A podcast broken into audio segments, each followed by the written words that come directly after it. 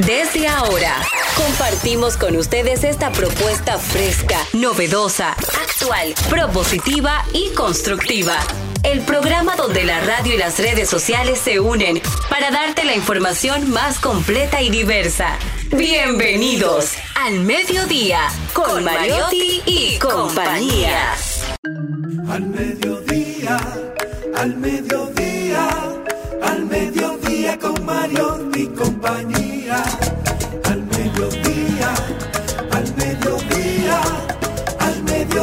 Con Mariotti y compañía. Si tú quieres disfrutar de foros alternativos y de tuiteros rankeados, este programa es tu amigo. Tu revista meridiana para el talento una vía, para radio y redes variadas y con la canción del día. Al mediodía, al mediodía, al mediodía con Mario y compañía.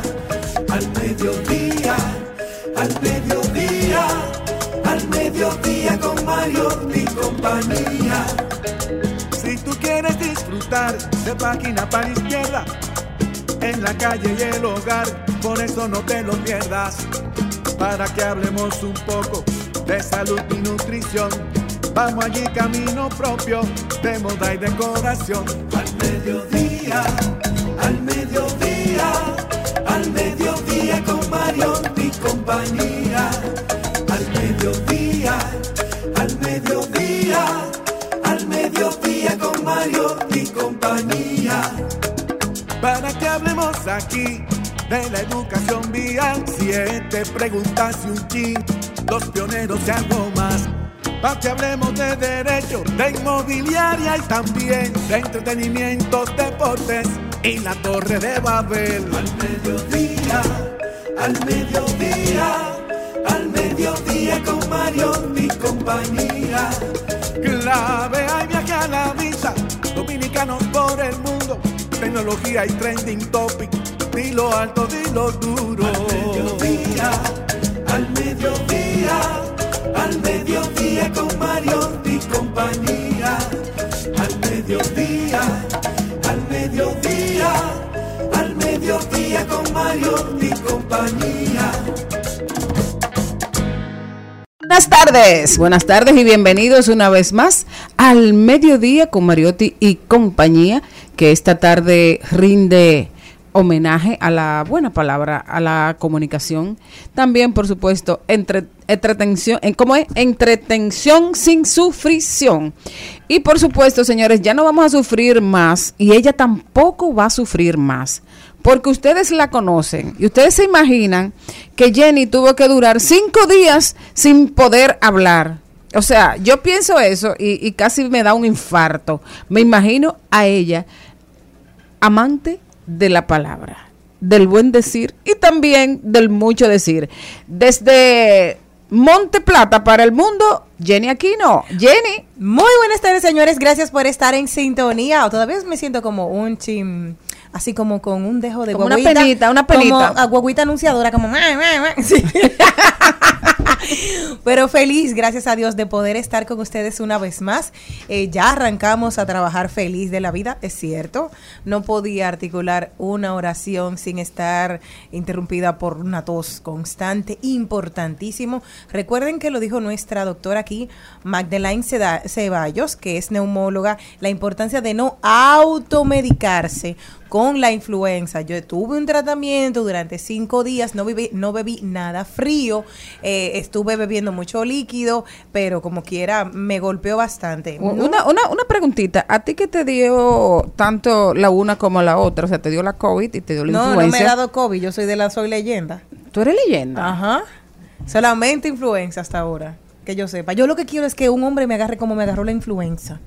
Me dejó temblando, me dejó con calor, me dio fiebre, mi amor. Mira, me eh, puso eh, en la cama que yo no podía pararme. De- Eh, me no, no, dio- no, me espera, dejó sin espera, habla. espera, espera, espera. Me dejó sin espera, habla. vamos a recibir a Cristian Morel, que no estamos listos para eso. Cristian, Bueno, señores, bienvenido. después de estos deseos de nuestra querida amiga Le damos gracias a Dios por su salud, Jenny Aquino. ¿Qué puedo decir yo? ¿Qué presentación me queda? Jesús magnífica. Decirle a ustedes que aguantemos juntos estas dos horas de mucho entretenimiento y mucha alegría, pero sobre todo de mucha información. Gracias por ser parte de Al Mediodía. Hoy es un día muy especial para los católicos porque hoy comienza la cuaresma. Hoy se inaugura Miércoles con miércoles de ceniza. ceniza. Ay, Dios mío.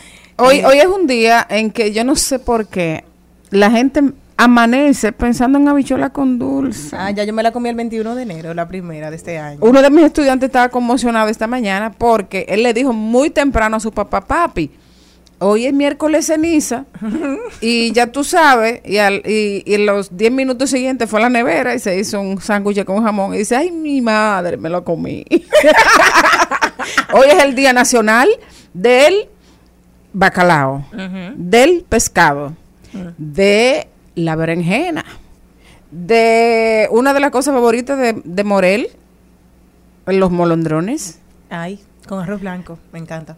Eh, hoy, por ejemplo, a mami le encanta hacer una ensalada que, que le gusta mucho al pueblo dominicano. Es una ensalada que tiene papa hervida, tallota hervida, la tallota.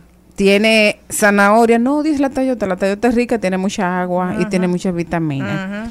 Y también, por supuesto, un huevito hervido. Entonces, mami la hace muy especial que en vez de hacer una vinagreta normal, ella le hace un sofrito con salsa de tomate, con tomatitos, con ajitos, cebollita y se la esparce por arriba y a eso le pone queso picantino. Uno de los mejores recuerdos de mi de mi niñez. Ay, qué lindo. De ese plato de tu mamá, que nunca lo había oído, ¿eh?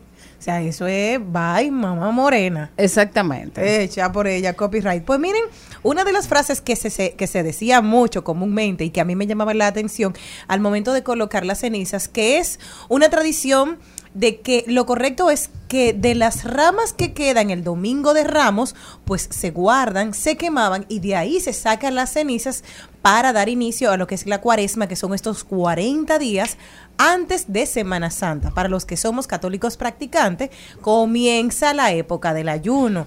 No precisamente yo creo que yo tuve mi mini ayuno, no precisamente de cosas que la gente decía, porque por ejemplo, un sacrificio de no, deja de comer carne, eso no te va a doler, sino algo que realmente te duela. Un ejemplo, en estos días yo quería hablar y no podía. Eso es un ayuno. Bueno, era que no era- podías. No, exacto. no, no, no, no, no, porque el ayuno tiene que ser una voluntad Exacto. que tú te sometas, Imagínate. pudiendo hablar o pudiendo comer o pudiendo hacer lo que tú quieras, que tú te sometas a no hacerlo. Y cada quien debe tener las cosas por las que podría ayunar. Porque, Exacto. por ejemplo, hay gente que dice ayuno que dejo de comer arroz y yo no como arroz. Exacto. Entonces, para mí no es un ayuno. Yo vivo en ese ayuno permanente. Exacto. Exacto. Lo tuyo sería dejar de comer comida rápida. O harina. No, exacto. Comida rápida. Adiós. Pero yo creo que Dios no quiere tanto. Sí, de sí, mí, ¿no? sí, sí, Sí, Dios quiere mucho. Él no pide Dios- tanto. sí, sí, sí. Entonces eso te va a doler y se te va a ayudar.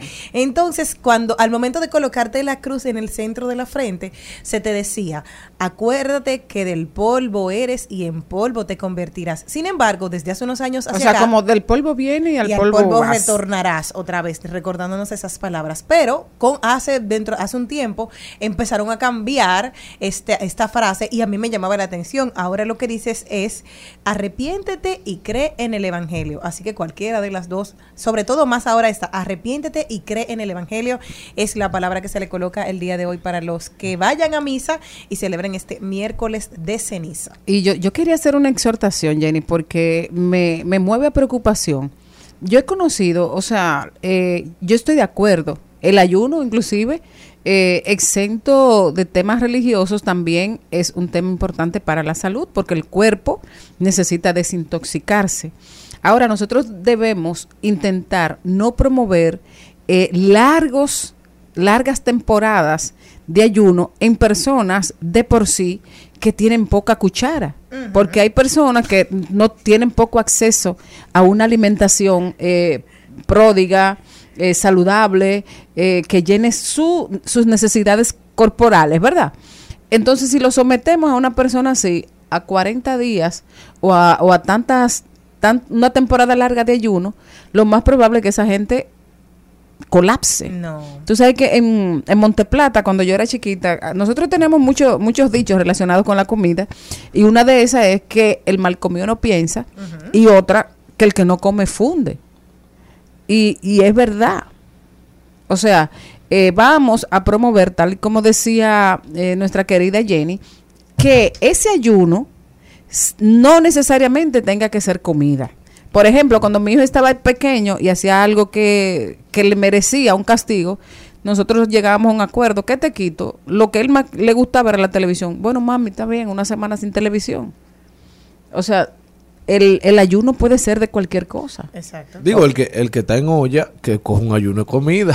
No, no, es que vive en no. ayuno permanente. Exacto, porque una vez nos pasó a nosotros, era uno de esos días prohibidos de que tú tenías que comer carne, no me acuerdo cuál era de unos días, y mami, yo le dije, mami, pero hoy no se podía comer carne, dice, Dios no los cambia por uno de los otros días, tranquila, y eso como que me dio mi tranquilidad, pero hay mucha realidad de mucho del dominicano que es exactamente así como dice Maribel, o sea que aunque no es por gusto, y saben que no solamente, a usted le gusta mucho de las redes sociales y estar subiendo y estar actualizándose, eso es un ayuno. Una semana sin teléfono. Exacto. O, no, o una o semana sin entrar a, A las redes. redes sociales, Exacto, sin, redes. sin compartir fotos y sin brechar por las redes. Es- Exacto. A mí que me encanta leer las novelas de corazón, todas las revistas de corazón.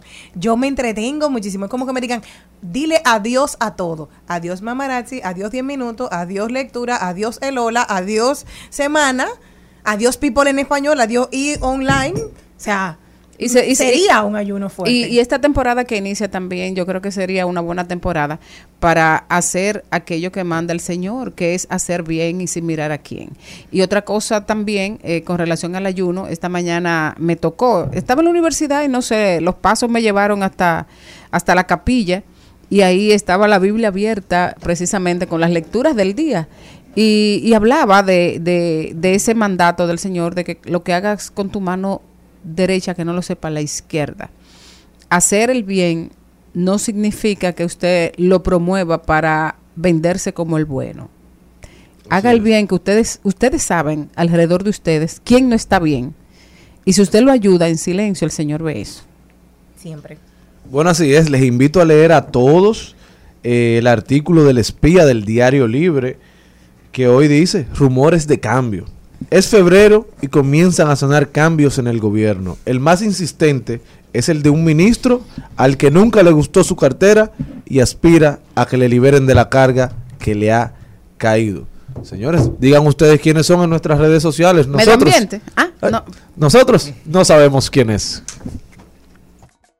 mediodía, al mediodía, al mediodía con Mario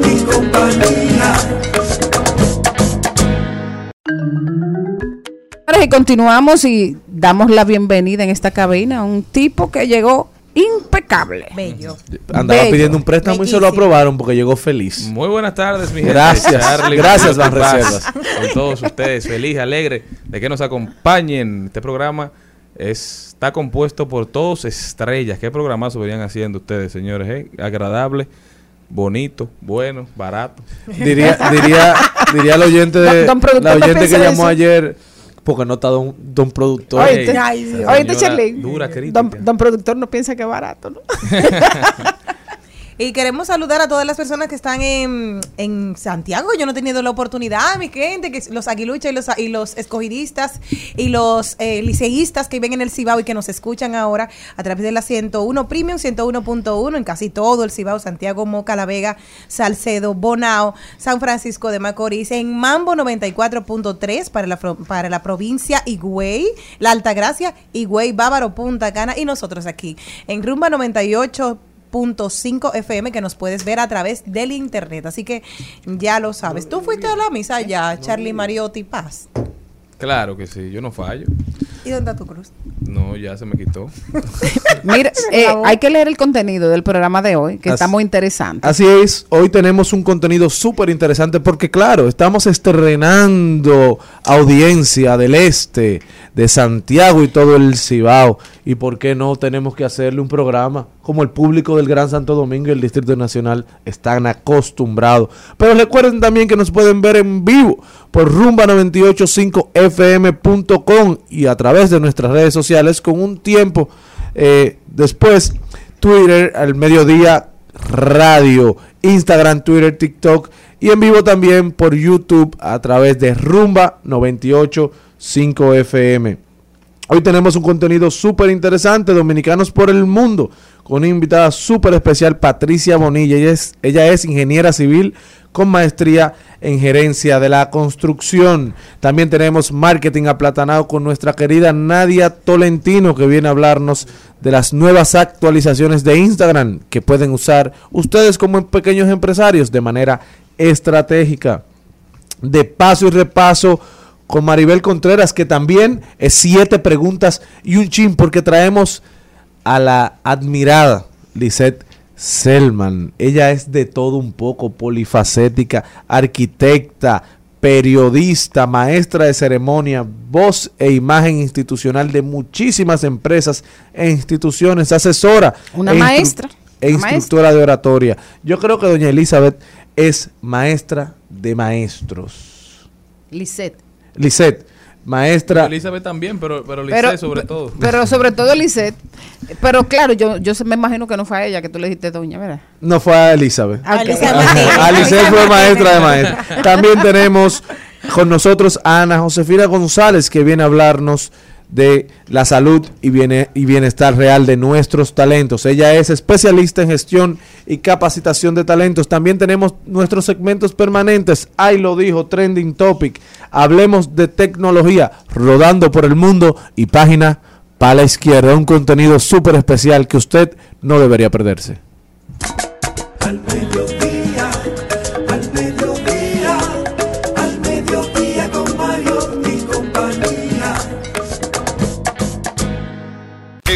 Al Mediodía dice presente. Dice presente el músculo y la mente. El músculo y la mente. Estamos en deportes. Bueno, y está con nosotros nuestro comentarista deportivo estrella. Un hombre que mantiene la energía aunque su equipo vaya perdiendo. Carlos Mariotti, ¿cómo estás? Coño, pero señor Morel, la pelota invernal se acabó ya, estamos en clásico, todos somos dominicanos. Buenas Eso no es así. Porque ustedes fueron que diseñaron el uniforme aparentemente y pusieron el rojo arriba. Buenas tardes, buenas tardes a todo el equipo, a toda la audiencia al mediodía. Pero vamos a arrancar hablando de Fórmula 1, amárrese los cinturones, ya que la acción de Fórmula 1 está de regreso. Hoy arrancan las sesiones de pruebas desde Silverstone. En el día de mañana llegan las pruebas de la mañana y de la tarde. Pero también el día de mañana, todos los fanáticos de la Fórmula 1 tendremos ya de regreso ese insight valioso tras cámara de todo lo que pasa durante la temporada. Mañana sale la nueva temporada en Netflix de Drive to Survive, en donde todos podremos ver todo lo que pasó eh, tras bastidores en la temporada 2022 de la Fórmula 1, donde Max Versta- Verstappen se coronó campeón. Podremos ver todo lo que pasó con Ferrari, todo lo que pasó con Mercedes y todo lo que pasó en la vida de los pilotos en el día a día de esta temporada. Mientras que Pirelli anunció que estará introduciendo una nueva goma para los días lluviosos. Los circuitos de lluvia estarán probando desde hoy una nueva goma a todos los vehículos de Fórmula 1. El circuito de Arabia Saudita también estuvo anunciando que estará realizando modificaciones para mejorar la visibilidad en las esquinas de todos los pilotos, mientras que las pistas de Miami y de Azerbaiyán se estarán reasfaltando completamente para mejorar el desempeño de los vehículos, mientras que Qatar estuvo anunciando que estará construyendo una infraestructura totalmente nueva para el paddock de pilotos con miras a la temporada 2023, una temporada en donde Max Verstappen busca entrar al club exclusivo de los back to back to back del three pit de por un campeonato mundial, donde solamente tenemos a Michael Schumacher, a Seb Vettel, a Fangio y a Lewis Hamilton. Lewis Hamilton que llega a esta temporada con 103 victorias, más victorias que el, el grid completo de pilotos. El grid combinado llega a 90 victorias. Lewis Hamilton llega a 103. Mientras que en la, en la UEFA Champions League tenemos que el Real Madrid vence a Liverpool en un partido que se veía perdido totalmente para el Real Madrid. Se encontraba el partido dos goles a cero, pero luego en el minuto 21 hasta el 67 no pararon la máquina de hacer goles del Real Madrid. Cinco goles consecutivos. La primera vez en la historia de Liverpool que conceden cinco goles en el Anfield en un partido de Champions, por lo que el Real Madrid con Vinicio Junior a la cabeza se mantiene dominando esta UEFA Champions League.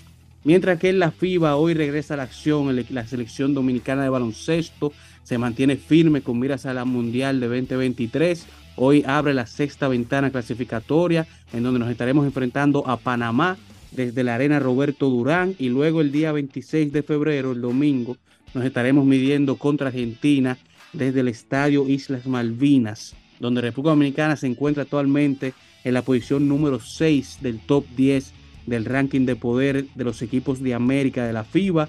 Canadá es el número 1, seguido por Estados Unidos, Brasil, Venezuela, Argentina y República Dominicana en la sexta posición y buscando seguir avanzando y subiendo en este ranking. Mientras que en la NBA todavía estamos en el break del fin de semana de estrellas. Mientras que los equipos siguen haciendo movimientos. Russell Westbrook se dice que llega a Los Ángeles Clippers. Pero todavía tenemos varios agentes libres disponibles. Varios agentes libres de calidad. Como lo son Serge Ibaka, John Wall, Carmelo Anthony, la Marcus Aldridge, de Marcus Cousins, Will Barton, Avery Bradley, uno de los mejores defensores de la liga, Wayne Ellington, Trevor Ariza y Sam Whiteside, un centro bastante bueno.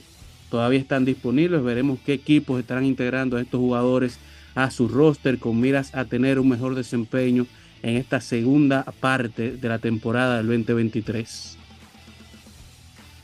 Muchísimas gracias a Carlos Mariotti, de verdad que todos los ojos puestos en el Clásico Mundial. La gorra de República Dominicana fue la primera en agotarse cuando la página oficial de Nueva Era colocó todas las gorras de las selecciones. No hay una gorra disponible de la gorra oficial del Clásico Mundial de República Dominicana. Esperemos que saquen la próxima producción lo más rápido posible porque yo quiero mi gorra. Carlos, por favor, encárguese de eso. ¿Usted me la regala?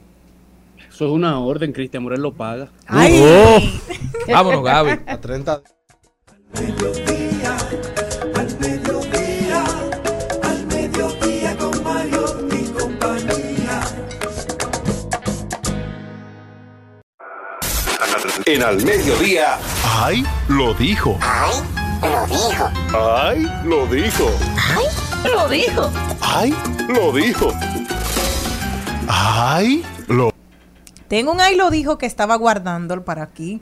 Cintia Said, porque yo he cometido este error. Adelante, para los varones, atiendan esto.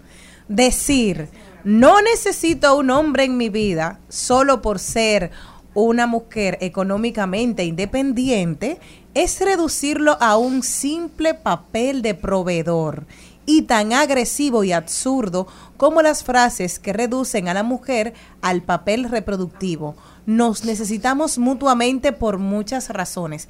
Y me encantó porque normalmente nosotros lo hemos visto muy comúnmente decir, yo soy una mujer autoindependiente, soy una, soy una mujer que me autosostengo, tengo mi mano, me voy por ahí y un hombre yo no lo necesito para que venga a mantenerme. Entonces, lo único que necesita, el hombre lo único que tiene es signo de pesos para nosotras que no nos gusta eso de que solamente la mujer sirve para parir y que en un momento lo dijo Maduro y que nos molestó a todas, es tiempo también de ver esta parte de que no solamente limitemos al hombre al simple papel de él de ser proveedor. ¿Qué les parece a ustedes? No, Así es. ¿Qué te parece a ti, Jenny? Además de ya lo que tú has dicho, o sea, al final, al final, tú entiendes que, el hombre error. debe ser el proveedor o no.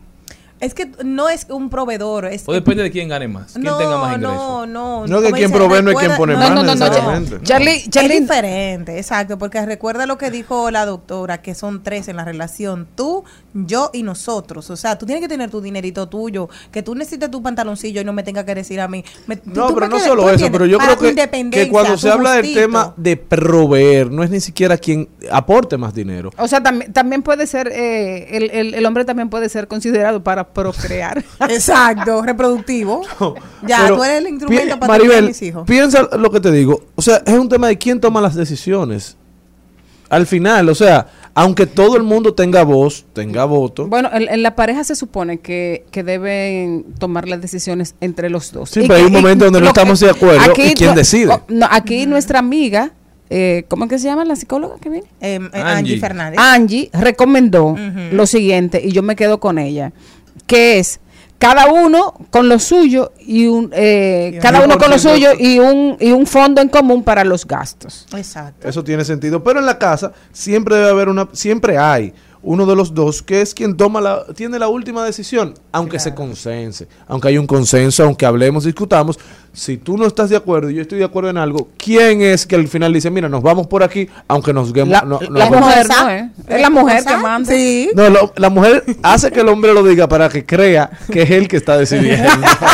Señores, pero yo tengo otro ahí lo dijo, aparte del que tiene Maribel, y es sobre el mapache. Que el mapache, luego de ser depositado en el zoológico, La se mapache. encuentra Ah, en Ahora se, cuarentena. se llama apache. Eh, la Ella no quiere comer. Bueno, No quiere comer. Se encuentra en cuarentena y se niega a comer y los usuarios de Twitter no se dejan no dejan esperar y dicen, uno dice Félix Marte dice, "Seguro le dieron romo." Otro dice, "Po- "Probó la fritura, jamás comerá comida de mapache." Ahora, ahora hay que averiguar qué es lo que comen los mapaches.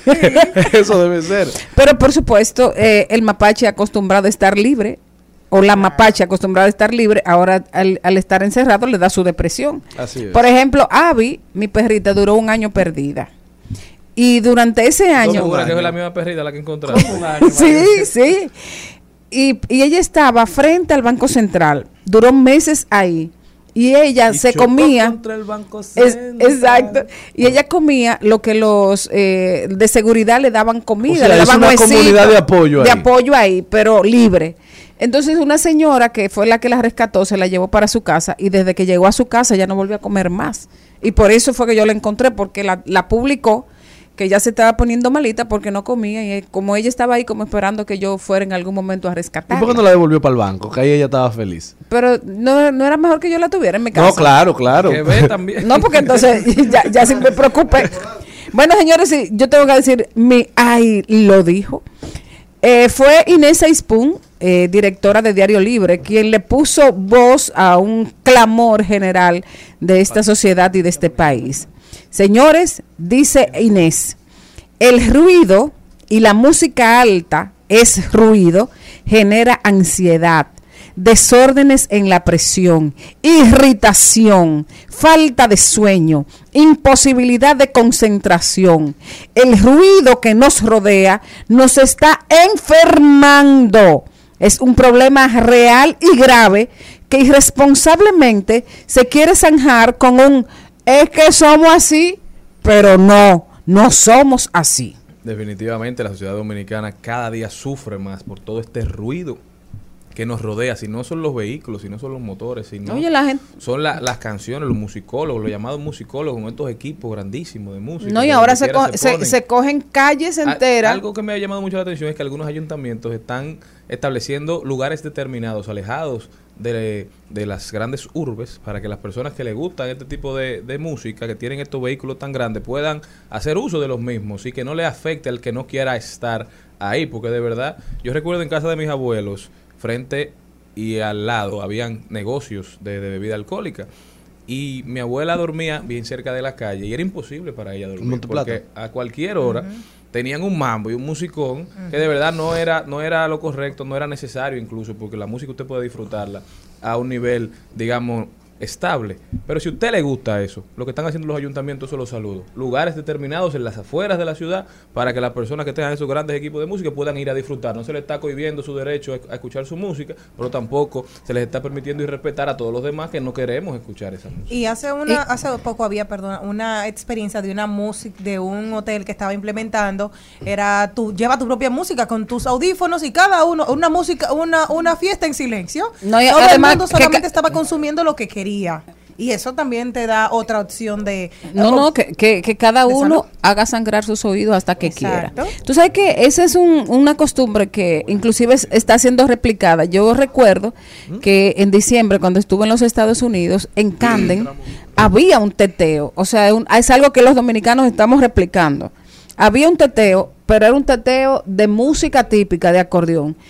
En, en- pero era un lugar donde no hay, am, es un lugar que de día hay muchas oficinas, venden carros, un etcétera, lugar etcétera. comercial de día. Comercial de día y de noche está prácticamente vacío. Pues en esa calle, parece que tienen autorización, se reúnen todos ellos con todos sus vehículos y ponen una sola música a todo bueno, lo señores, que da. pero recuerden cuando Pero aquí también quieren hacer teteo en conjunto, pero cada uno yendo su música. Cada uno en su Es el su- problema. Pero señores, todo el mundo debe recordar cuando don Freddy Verasgoico explotó por los ruidos que habían fuera de su casa y los carros que hacían Que vivía bien cerca de la Lincoln. De la Lincoln, que ahora hay por el- era- el- de noche le dicen el Lincoln. el Lincolnazo. Que los carros hacían cerito y eso, y él un día explotó y dijo que hasta iba a matar a uno, que al que encontrara en el medio le iba a dar un tiro porque estaba realmente desesperado. Mucha gente también ha tenido que mudarse de aquí de la Tiradentes por el licor que está ahí en la Tiradentes, por el licor store. Entonces, señores, tenemos que controlar, tenemos que ser empáticos con la gente que está en las cercanías de lugares donde uno va a disfrutar, que también es válido disfrutar. Disfrutar, pero disfrutemos con un poquito de el prudencia. derecho con prudencia. ajeno, ¿verdad? La que también lo dijo, señores, Bueno, fue la gripe de usted, líder. fue la embajadora de la Unión Europea en la República Dominicana, Katia. Ashfeld. Arrastró. Dijo, tras el anuncio de que los dominicanos podrían viajar a Europa sin necesidad de visa, ella dijo... Sueña, piralerín. ella dijo que en estos momentos Europa está en un proceso de reflexión migratoria, aunque República Dominicana no está en la lista negra para emisión de visados Schengen. Negó rotundamente que los dominicanos viajarían sin visa a Europa e indicó el primer paso para ese proceso es tener un pasaporte con datos biométricos. Quizás a eso era que se refería la flamante nueva directora general de pasaportes, doña Digna Reynoso, cuando dio a conocer que a partir del abrazo, doña 2025 Digna. los dominicanos viajarían a Europa sin requerir visados si, si poseen un pasaporte electrónico. Es decir, quizás si usted empieza con un pasaporte electrónico, con un pasaporte de datos biométricos, bueno, ya usted cumple con un requisito. Por eso no quiere decir que al país le van a retirar la Pero, necesidad ah, de visado Schengen para entrar a la Unión Europea. Clara y válida la aclaración. Sí, pero ella estaba loca porque le preguntaron, porque cuando le preguntan, lo primero que ella dice en la entrevista es, yo estaba loca porque me preguntaran esto, eh, esto porque es mentira. Mucha gente haciendo fiestas, seguro. No, señores, y eso compromete eh, las relaciones de los países. Esas informaciones no son relajo. Mira, claramente no nos vamos sin visa, pero para ustedes. Les tengo la última para irnos con Soraya. Dice, la cuenta parodia de Soy Soraya dice, no confíes con, en hombres panzones. Si no cuidaron de su cuerpo, menos te cuidarán a ti. Bendiciones. Al mediodía, con Mariotti, con Mariotti y compañía. Seguimos, segui- seguimos con Al Mediodía, con Mariotti y compañía. En Al Mediodía es bueno recibir buenas noticias. Es bueno recibir buenas noticias con Mariotti y compañía. Señores, y una buena noticia para toda la República Dominicana porque hay un problema que no se está visibilizando y es el tema de la ceguera, de la visión. Cada día son más las personas que están enfrentando problemas con su visión y pareciera un problema sin importancia, pero las cifras cada día aumentan más. Es de pantalla el problema. ¿Mm? Es Debe de ser. pantalla y luz. Así es, y, y qué bueno que la- el Instituto contra la Ceguera por Glaucoma abrió la unidad de investigación del instituto, abrió su unidad eh, de investigación y esta unidad promete proporcionar la infraestructura para la formación de una cultura de preparación de ideas, de innovación y colaboración entre especialistas y organizaciones externas en el área de la oftalmología. Qué bueno que el país está o está dando los primeros pasos de inversión en centros de pensamiento, centros de innovación, centros de creación de nuevas tecnologías, porque señores, quien ha tenido la opor- oportunidad de compartir con personas que no tienen visión, que, que están afectadas de ceguera, saben lo que es vivir con eso. Entonces, qué bueno que se están dando pasos agigantados. Un abrazo desde aquí a mi querida amiga Francina Hungría, una guerrera que ha podido ver con luz propia el mundo oscuro.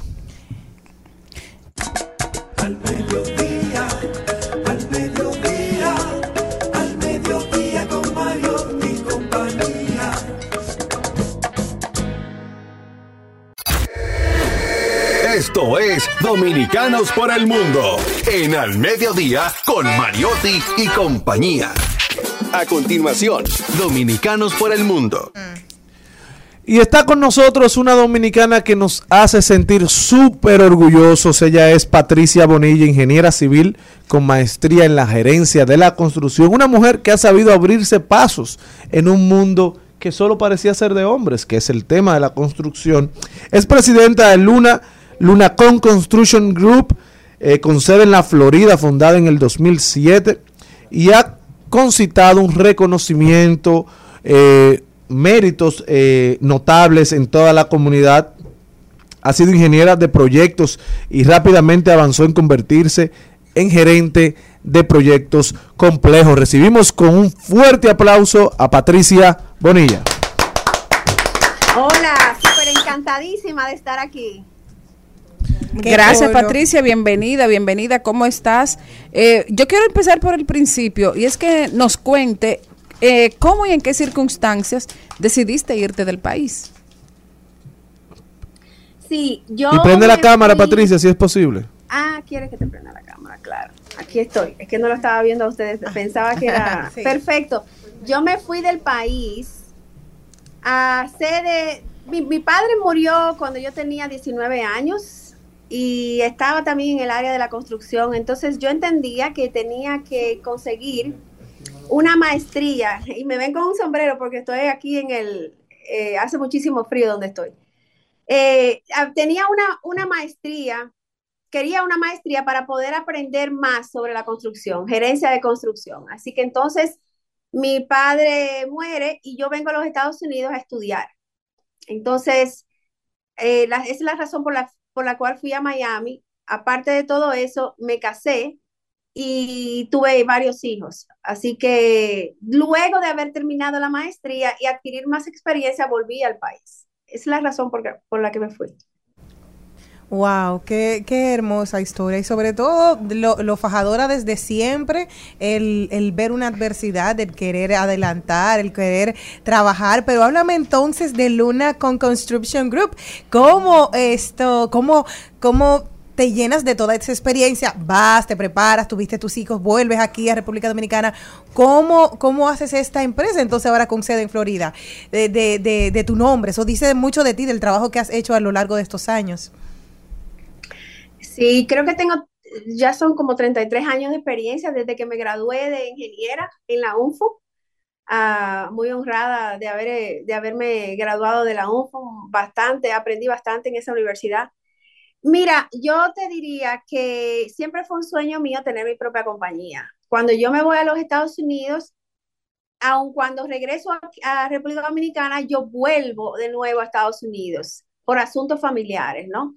Regreso a Estados Unidos y empiezo a adquirir mucho más experiencia, trabajos muchísimo más complicados, como por ejemplo una cárcel en, en el downtown de Miami, mm, de proyectos multimillonarios. Entonces la complejidad de los proyectos se incrementa y la complejidad de mi vida se incrementa.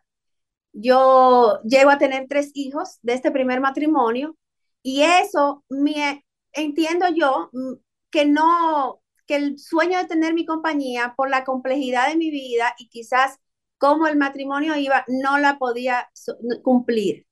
Entonces, como que eso se fue dilatando, dilatando. Yo se había sacado la licencia, eh, pero yo soy muy perseverante. Creo que es una de las, de las perseverancias. Yo, no, yo cuando tengo una idea y un sueño no me doy por vencido, pero tú sabes que la vida es, no es una línea recta. La vida te, te trae situaciones. Sin embargo, Dios, yo, Dios siempre, ese sueño de nosotros siempre está ahí para, para ayudarnos a cumplirlo. Llegó un punto en que mi crecimiento personal en, en términos de trabajo gobierno fue aumentando tanto que la ciudad de Fort Lauderdale me contrató para que yo le corriera la construcción, o sea, fuera la gerencia de, la, de, de toda la, de esa gestión pública. Yo no tenía experiencia de gestión pública y la adquirí ahí. Eh, ese trabajo me dio mucha perspectiva porque probablemente fue uno de los trabajos más difíciles que he tenido, porque no es lo mismo cuando tú trabajas en el gobierno y vienes de, del, del, sector privado y quieres lograr cosas. El, hay mucha burocracia que te, que te atrasa, ¿no? Entonces, eso representa para una persona que quiere producir resultados, representa un reto grande. Entonces, llega el 2007 y Dios me pone a mí una, en mi corazón, una, la idea de este es el momento de empezar la compañía. Y coincidía lo siguiente, esto fue lo que a mí me, me realmente me convenció completamente, es que mi hija mayor, y esto nos pasa mucho a las madres, mi hija mayor iba a ir a, empezar la escuela eh, high school de, de, de secundaria y ella iba a estar lejos de la casa y yo manejaba 100 millas diarias todos los días. Entonces, yo como madre soltera, también en Estados Unidos, y no tengo familia en Estados Unidos, que me ayudaran con los niños, me sentía que ellos iban a estar solos mucho, o sea, no lo iba a poder atender como yo hubiera querido.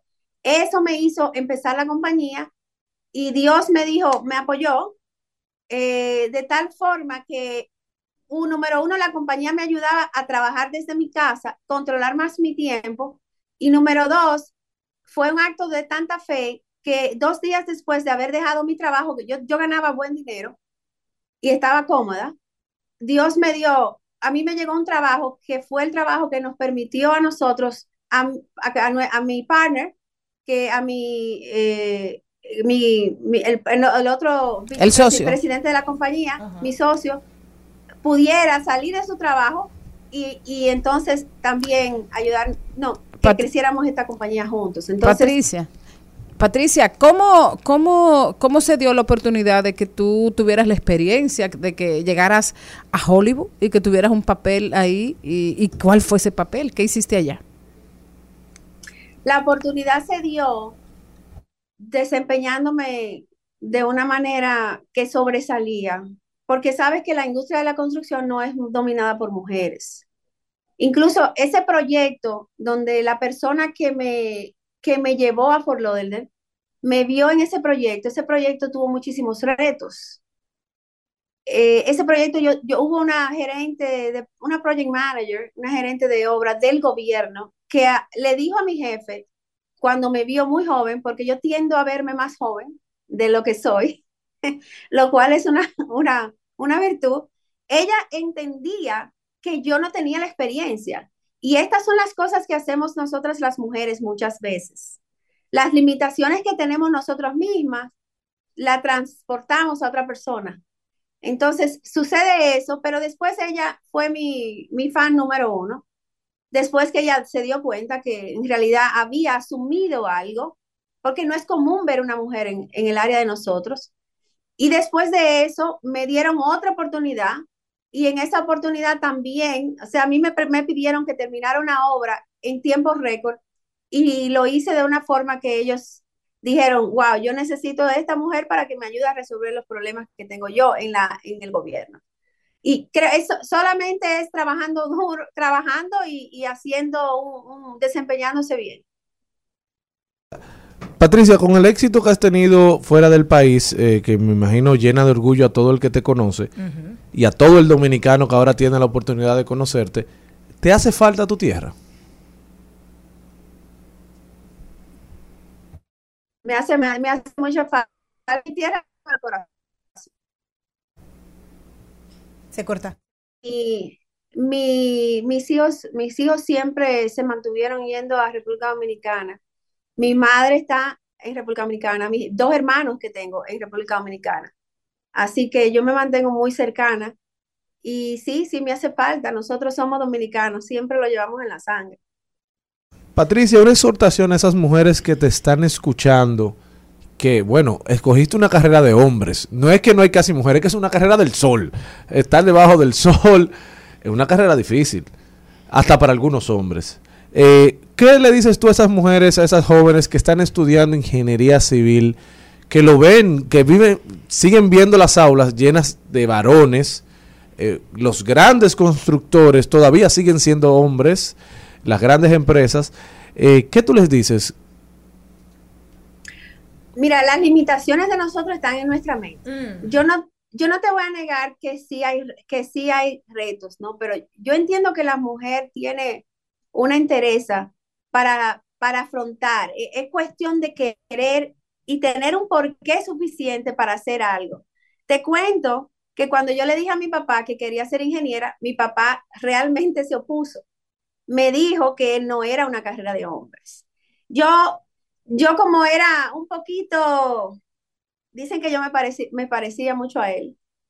Eh, yo obviamente yo no, yo no le puse atención a eso, eh, hice totalmente lo opuesto a lo que él quería. Hoy día yo entiendo qué quiso decir él. Y no es que yo no tenía la capacidad, sino que la percepción de muchas personas, cuando ven a la mujer, ni siquiera te dan la oportunidad, ni siquiera te dan la oportunidad. Y ahí es donde creo que está la mayor limitante. Una de las cosas que nosotros, para, para el, mundo que está, estamos empezando a vivir, lo que es diversificación de ideas, pensamientos, géneros, eh, debemos poder abrazar más esos, esos conceptos para entonces nosotros poder innovar y mejorar. Eh, la mujer tiene muchísimas cualidades y creo que no es tratar de ser un hombre en el proceso de construcción, esa no es la idea, o eliminar a un hombre, ni eliminar a la mujer. Es como nosotros nos hacemos un equipo y nos, nos complementamos. ¿Dónde están? Porque hay mujeres que son extremadamente buenas en el detalle, por ejemplo. La otra cosa que te quería decir es que la construcción, la gente tiende a pensar, creo que la gente no entiende lo que es construcción.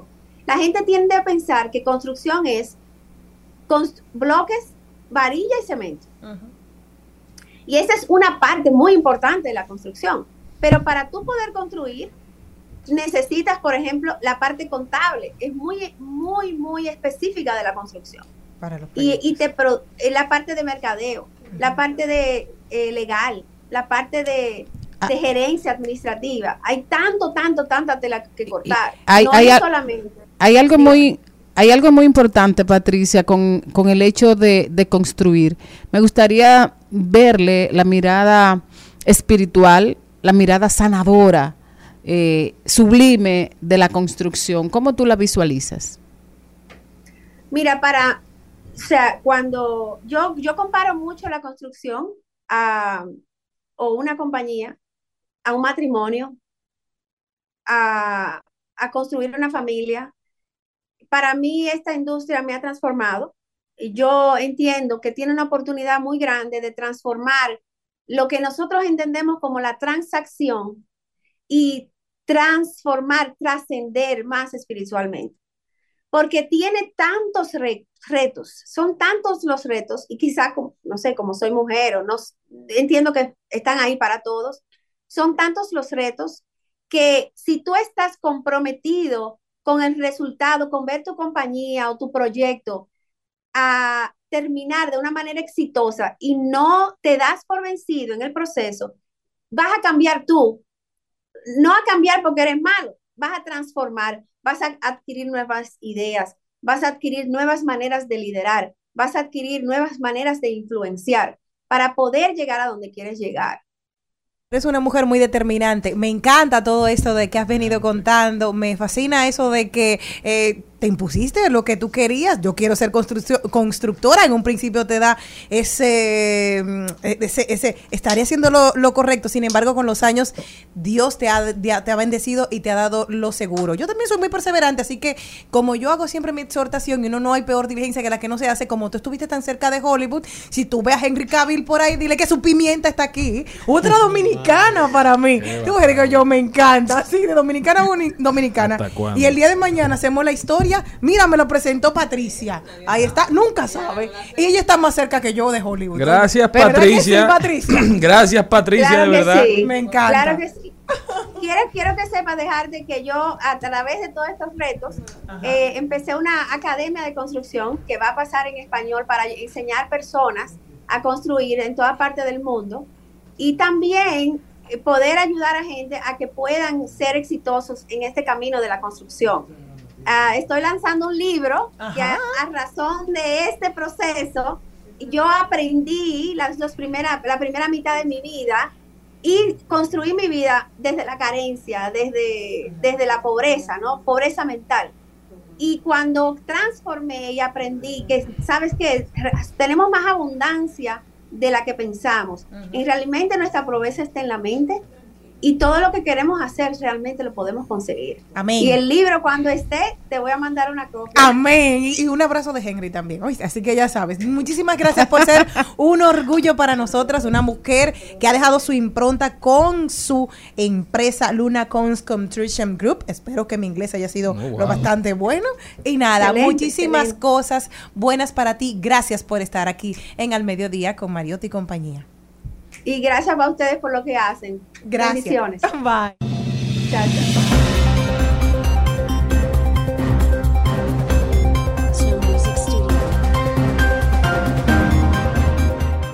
Después de estar en los Estados Unidos, vamos a continuar rodando por el mundo. ¿Para dónde te me vas, Jenny Aquino? Por No, favor, dime que es lejos. Ay, Varsovia, para, Ay, para- mamá. para estar cerquita sí.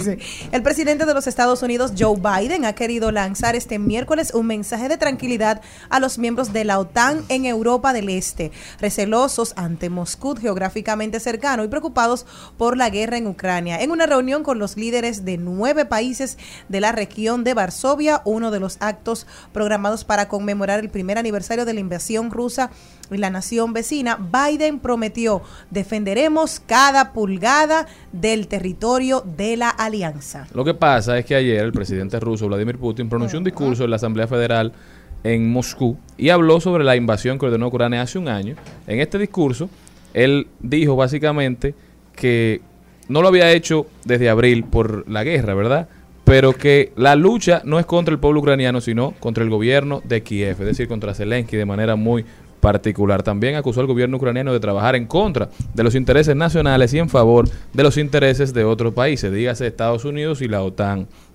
Se refirió también a las sanciones económicas impuestas a Rusia por otros países, diciendo que su objetivo es hacer que el pueblo ruso sufra, pero que estas sanciones solo les hacen roncha a quienes las pusieron, porque hubo pérdida de empleos y una crisis energética con todo y aumento de los precios. Pero lo que más preocupó a la gente fue que Putin anunció en su discurso un tratado nuevo START. ¿Y por qué un tratado nuevo START? Porque aquí se imponían los límites a la cantidad de armas nucleares desplegadas en los países. El tope eran 1550 ojivas, la parte de un misil que lleva la carga explosiva y 800 medios de lanzamiento.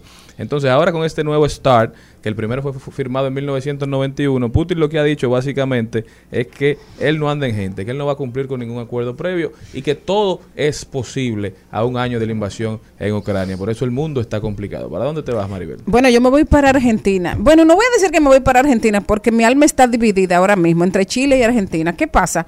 Que tanto eh, los gobiernos de Argentina y Chile eh, ofrecieron hoy la ciudadanía a los nicaragüenses opositores eh, del régimen de Ortega, a los que despojaron de su nacionalidad. Resulta que le han quitado la nacionalidad a más de 300 nicaragüenses que son opositores a ese régimen dictatorial que vive el pueblo nicaragüense. Entonces, ambos gobiernos están dispuestos a ofrecer su ciudadanía a las personas que han sido tratadas injustamente y que han sido víctimas de una persecución.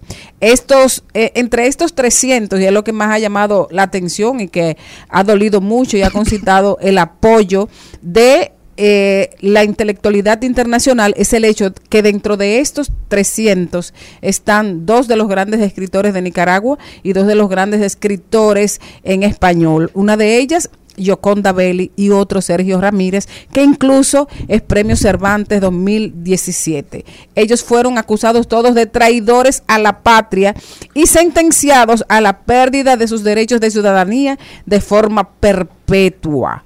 Esto es una actitud que, rompe con toda medida, con todos los acuerdos internacionales y definitivamente, como dice Sergio Ramírez, uno de los mejores escritores que he leído y también que he entrevistado, mientras más me quitan Nicaragua, más tengo Nicaragua completamente identificada con esta lucha del pueblo nicaragüense y con la de los escritores Sergio Ramírez y Yoconda Belli. Yo me voy para los Estados Unidos, donde el Departamento de Estados eh, Americanos eh, ha decidido este martes la extradición del presidente peruano. Eh, se encuentra en los Estados Unidos cumpliendo un arresto domiciliario y ya los Estados Unidos han decidido enviarlo a Perú contra, contra su voluntad para que pueda enfrentar los cargos de que se le acusan allá. Recordar que se le acusa de aceptar unos 35 millones de dólares en sobornos vinculados a la construcción de una autopista entre Brasil y Perú de la mano de la constructora Odebrecht. Odebrecht sigue dando de qué hablar en todo el mundo, en toda la región. Bueno, en toda la región. Eh, qué pena, qué pena que un expresidente esté siendo eh, víctima o sujeto de este de un proceso de este tipo. Yo nunca me alegro de que a un presidente de la República eh, se le lleve un proceso legal porque sé lo que cuesta llegar, sé lo que cuesta permanecer, pero el que la hizo que debe pagarla. La pena es que se ensucien sus manos por dinero. Señores, vámonos para la Universidad de Cambridge, donde un estudio que ya hemos mencionado aquí con anterioridad, se le sigue dando seguimiento a este estudio que empezó hace alrededor de un año, demostró que trabajar cuatro días a la semana reduce el estrés, el desgaste profesional, el llamado burnout, las ausencias por enfermedad y mantiene los niveles de productividad. A raíz de la pandemia, este grupo de esta universidad agarró 61 empresas y dijeron, vamos a ver si hacemos un test un examen para ver si funciona realmente trabajar cuatro días a la semana y si baja la productividad, esto sí, cuatro días a la semana pagando lo mismo que se paga por cinco días a la semana sin reducir el, el salario, pero viendo cómo funciona. Durante seis meses, estas 61 empresas en el Reino Unido redujeron un 20% las horas de trabajo de sus empleados sin reducir los salarios y los resultados que fueron publicados ayer registraron una disminución del 65% en las ausencias por enfermedad y del 57% en la salida de los empleados de las empresas participantes. Además, el 39% de los empleados dijo que estaban menos estresados en comparación con el inicio del estudio, o sea que aparentemente arrojando fuertes frutos este estudio de ver si en cuatro días se puede hacer lo mismo que se hace en cinco. Ustedes saben que en las empresas, por lo general, ya la gente tiene una dinámica establecida, llega a las 8, a las 9, lee el, periódico, bebe café, a las 10 empieza a trabajar, a las 12 sale a comer, dura una hora, dos horas, luego regresa, empieza a trabajar de 3 a 5. Entonces es mucho el tiempo que se pierde. Se ha dicho y se, se teorizó por mucho tiempo que si tú reduces el tiempo que las personas duran en la oficina, pero le, los sometes a mayor intensidad, ¿verdad? Iban a poder aprovechar más el tiempo, iban a estar más conformes, iban a estar más felices. Y esto fue, señores, rodando por el mundo. ¿Para dónde se va Jenny Aquino? Que tiene una cara como que va para la China. No, me voy para Irlanda. Te voy a Ah. contar de que hay una, una gallina asesina que mató a un hombre. Oye, no se rían que me voy a reír, entonces me va a dar pena. En la ciudad de Cork, Irlanda, Jasper Caus fue atacado por una gallina de raza Brahma que había sido trasladada a su propiedad después de haber atacado a una niña. Kraus, que era amante de los animales, estaba recuperándose de un cáncer. Los paramédicos llegaron aquel 28 de abril al hogar de Kraus, encontraron, eh, intentaron revivir la víctima sin suerte, que estaba tirado en el suelo de la cocina rodeado de sangre y tenía una herida punzante en la parte posterior de la pierna izquierda y algunos rasguños menores. El rastro de sangre llegaba hasta el gallinero. La gallina además tenía sangre en sus garras y la hija de la víctima dijo que ese animal... No me hagan reír, señores. Ay, pero no te rías que hay un muerto. Es un muerto, pero ustedes me hacen reír. No, como llorando. eh. Y la hija de la víctima dijo que el animal antes había atacado a su propia hija. Según el inquilino de la casa que lo encontró, llamó a los paramédicos cuando Kraus estaba semi inconsciente, murmuró la palabra gallina y de ahí entonces se dieron a buscar de dónde había sido el origen. Hay una venganza de los animales. El año pasado fueron los monos y ahora comenzamos con la gallina. Mejor hay que hacer el bien sin mirar a quién. Cuídate me- de ver si el mapache te agarra. Nosotros continuamos, señores. No se me van de ahí, que ya volvemos luego de esta pausa. Seguimos, segui- seguimos con Al Mediodía, con Mariotti y compañía. En Al Mediodía, con Mariotti y compañía. Marketing aplatanado. Marketing aplatanado. Y está con nosotros Nadia Tolentino, nuestra experta en marketing, en posicionamiento de marcas. ¿Cómo estás, Nadia? Hola, con hola. este nuevo look. Ay, sí, súper contenta por la expansión. Yo creo que el, yo creo que los buenos mensajes deben expandirse y cuando vi que ahora nos escuchan en el Cibao me sentí súper Y en todo el este. bien, todo- bien, bien, o sea que súper Nadia, ¿no contenta. duele hacerse esas trenzas? No, no duele, por lo Duele, menos quien me me- la hace a mí no, no duele ni pesa. No. ¿Por qué? ¿Está interesante? No, no, no, que siento que eso es doloroso. No, no, no duele. Bueno, hoy les traigo un tema muy interesante y es acerca de las actualizaciones de Instagram, los famosos updates. Sabemos que Instagram es una plataforma que cambia mucho, que generalmente trae nuevos cambios y uno le, le cuesta un poco adaptarse. Pero quiero cambiar un poco la perspectiva de esos cambios para ver cómo los negocios pueden aprovechar esas nuevas actualizaciones de Instagram.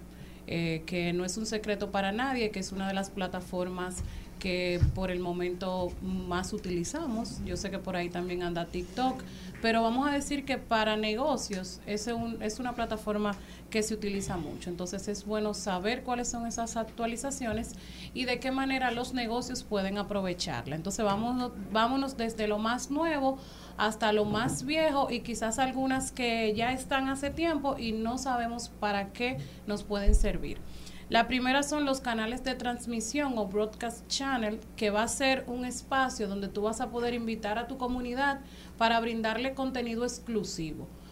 Ahora esa actualización se está poniendo en, en prueba. Todavía no está disponible para todos, pero hay una lista de espera que tú te puedes inscribir para que cuando llegue esa actualización, pues también se te actualice a ti. Por ejemplo, si yo hacía mis live, en vez de poner ese live que sea público, entonces yo lo voy a hacer mediante vas- esta nueva Lo vas actualización. A poder hacer por tu actualización también puedes mandarle videos. Por ejemplo, tú que tienes una marca de belleza, que aquí lo pongo como ejemplo, va a ser muy beneficioso porque si tú quieres hacer, por ejemplo, pruebas de algún producto, tú puedes invitar de tus seguidores a ese canal exclusivo que tú vas a tener y hacer tus pruebas por ahí. ¿Y a quién yo puedo invitar? A es decir, seguidores. sí, pero yo selecciono a quien quiera o le puedo mandar una invitación Tú- en general y el que me lo responda lo, puedo también. Lo, lo que se, o sea, lo que se rumora es que tú puedes crear una, una invitación e invitar, vamos a suponer, a un público exclusivo. O tú lo puedes poner para que tus seguidores puedan participar dentro del, de ese canal de transmisión o ese canal, ese broadcast channel. Entonces, ¿a quién le conviene esta actualización? A marcas de belleza, a marcas de ropa también, o sea, de diseñador. Por ejemplo, aquí hay muchas marcas dominicanas que pueden aprovecharlo por si van a, a lanzar un nuevo diseño, que se lo den como primicia a las personas que pertenezcan a ese canal de, tra- de transmisión. O sea, que es una actualización que realmente a nivel de negocios se le puede sacar mucho provecho si se utiliza bien. Incluso si tienes un nuevo lanzamiento de un taller, de un curso o algo nuevo de tu empresa, puedes primero dirigirlo a esas personas que van a estar en tu canal de transmisión, tu canal privado. O sea, que es una actualización que a mí me parece bastante interesante. La próxima actualización es que ahora tú puedes tener dos links en el avío, tu link normal y el link que tú puedes redirigir a tu comunidad hacia Facebook. Esto es súper importante porque aunque nosotros vemos que Facebook es para nosotros una plataforma eh, abandonada, una plataforma vieja, por ejemplo, las personas de los pueblos en las diferentes regiones usan mucho Facebook. Entonces, si tú quieres llegar a un público fuera de Santo Domingo, es una buena herramienta para que en Instagram tú puedas redirigir directamente ese público hacia Facebook. O sea que tú vas a tener tu link normal, puedes tenerlo desde ya, la actualización está disponible para todos, y un link que redirija a tu público hacia Facebook. Entonces, ¿a quién le puede interesar? A todas las personas que quieren llegar a nivel nacional y que quieren utilizar Facebook como un canal de comunicación para ofertas. O sea, Facebook es un canal que se presta para tú lanzar muchísimas ofertas, porque la gente no está tan tan centrada en que el fit esté bonito porque no hay una cronología de fit, sino que tú puedes usar ese canal meramente para vender y verdaderamente le puede funcionar a muchos tipos de empresas. Bueno, yo tenía unas sillas que mm, dije, ¿qué voy a hacer con esta silla? La estoy cambiando en mi casa y mi hija me dice 12 años, mami, pero ponle en Facebook Facebook. Market. Y yo, ¿y qué es eso? Y ella fue la que me explicó. Y me subió, me tiró la foto, la subió y todo eso la, sub- y la y, pusimos. ven- y- y puede que se vendan rápido porque hay muchas personas que usan el canal de Facebook para vender y se presta y funciona súper bien. La otra actualización que ya tenemos mucho tiempo usándola, pero puede ser que no la utilicemos de manera inteligente, son las notas.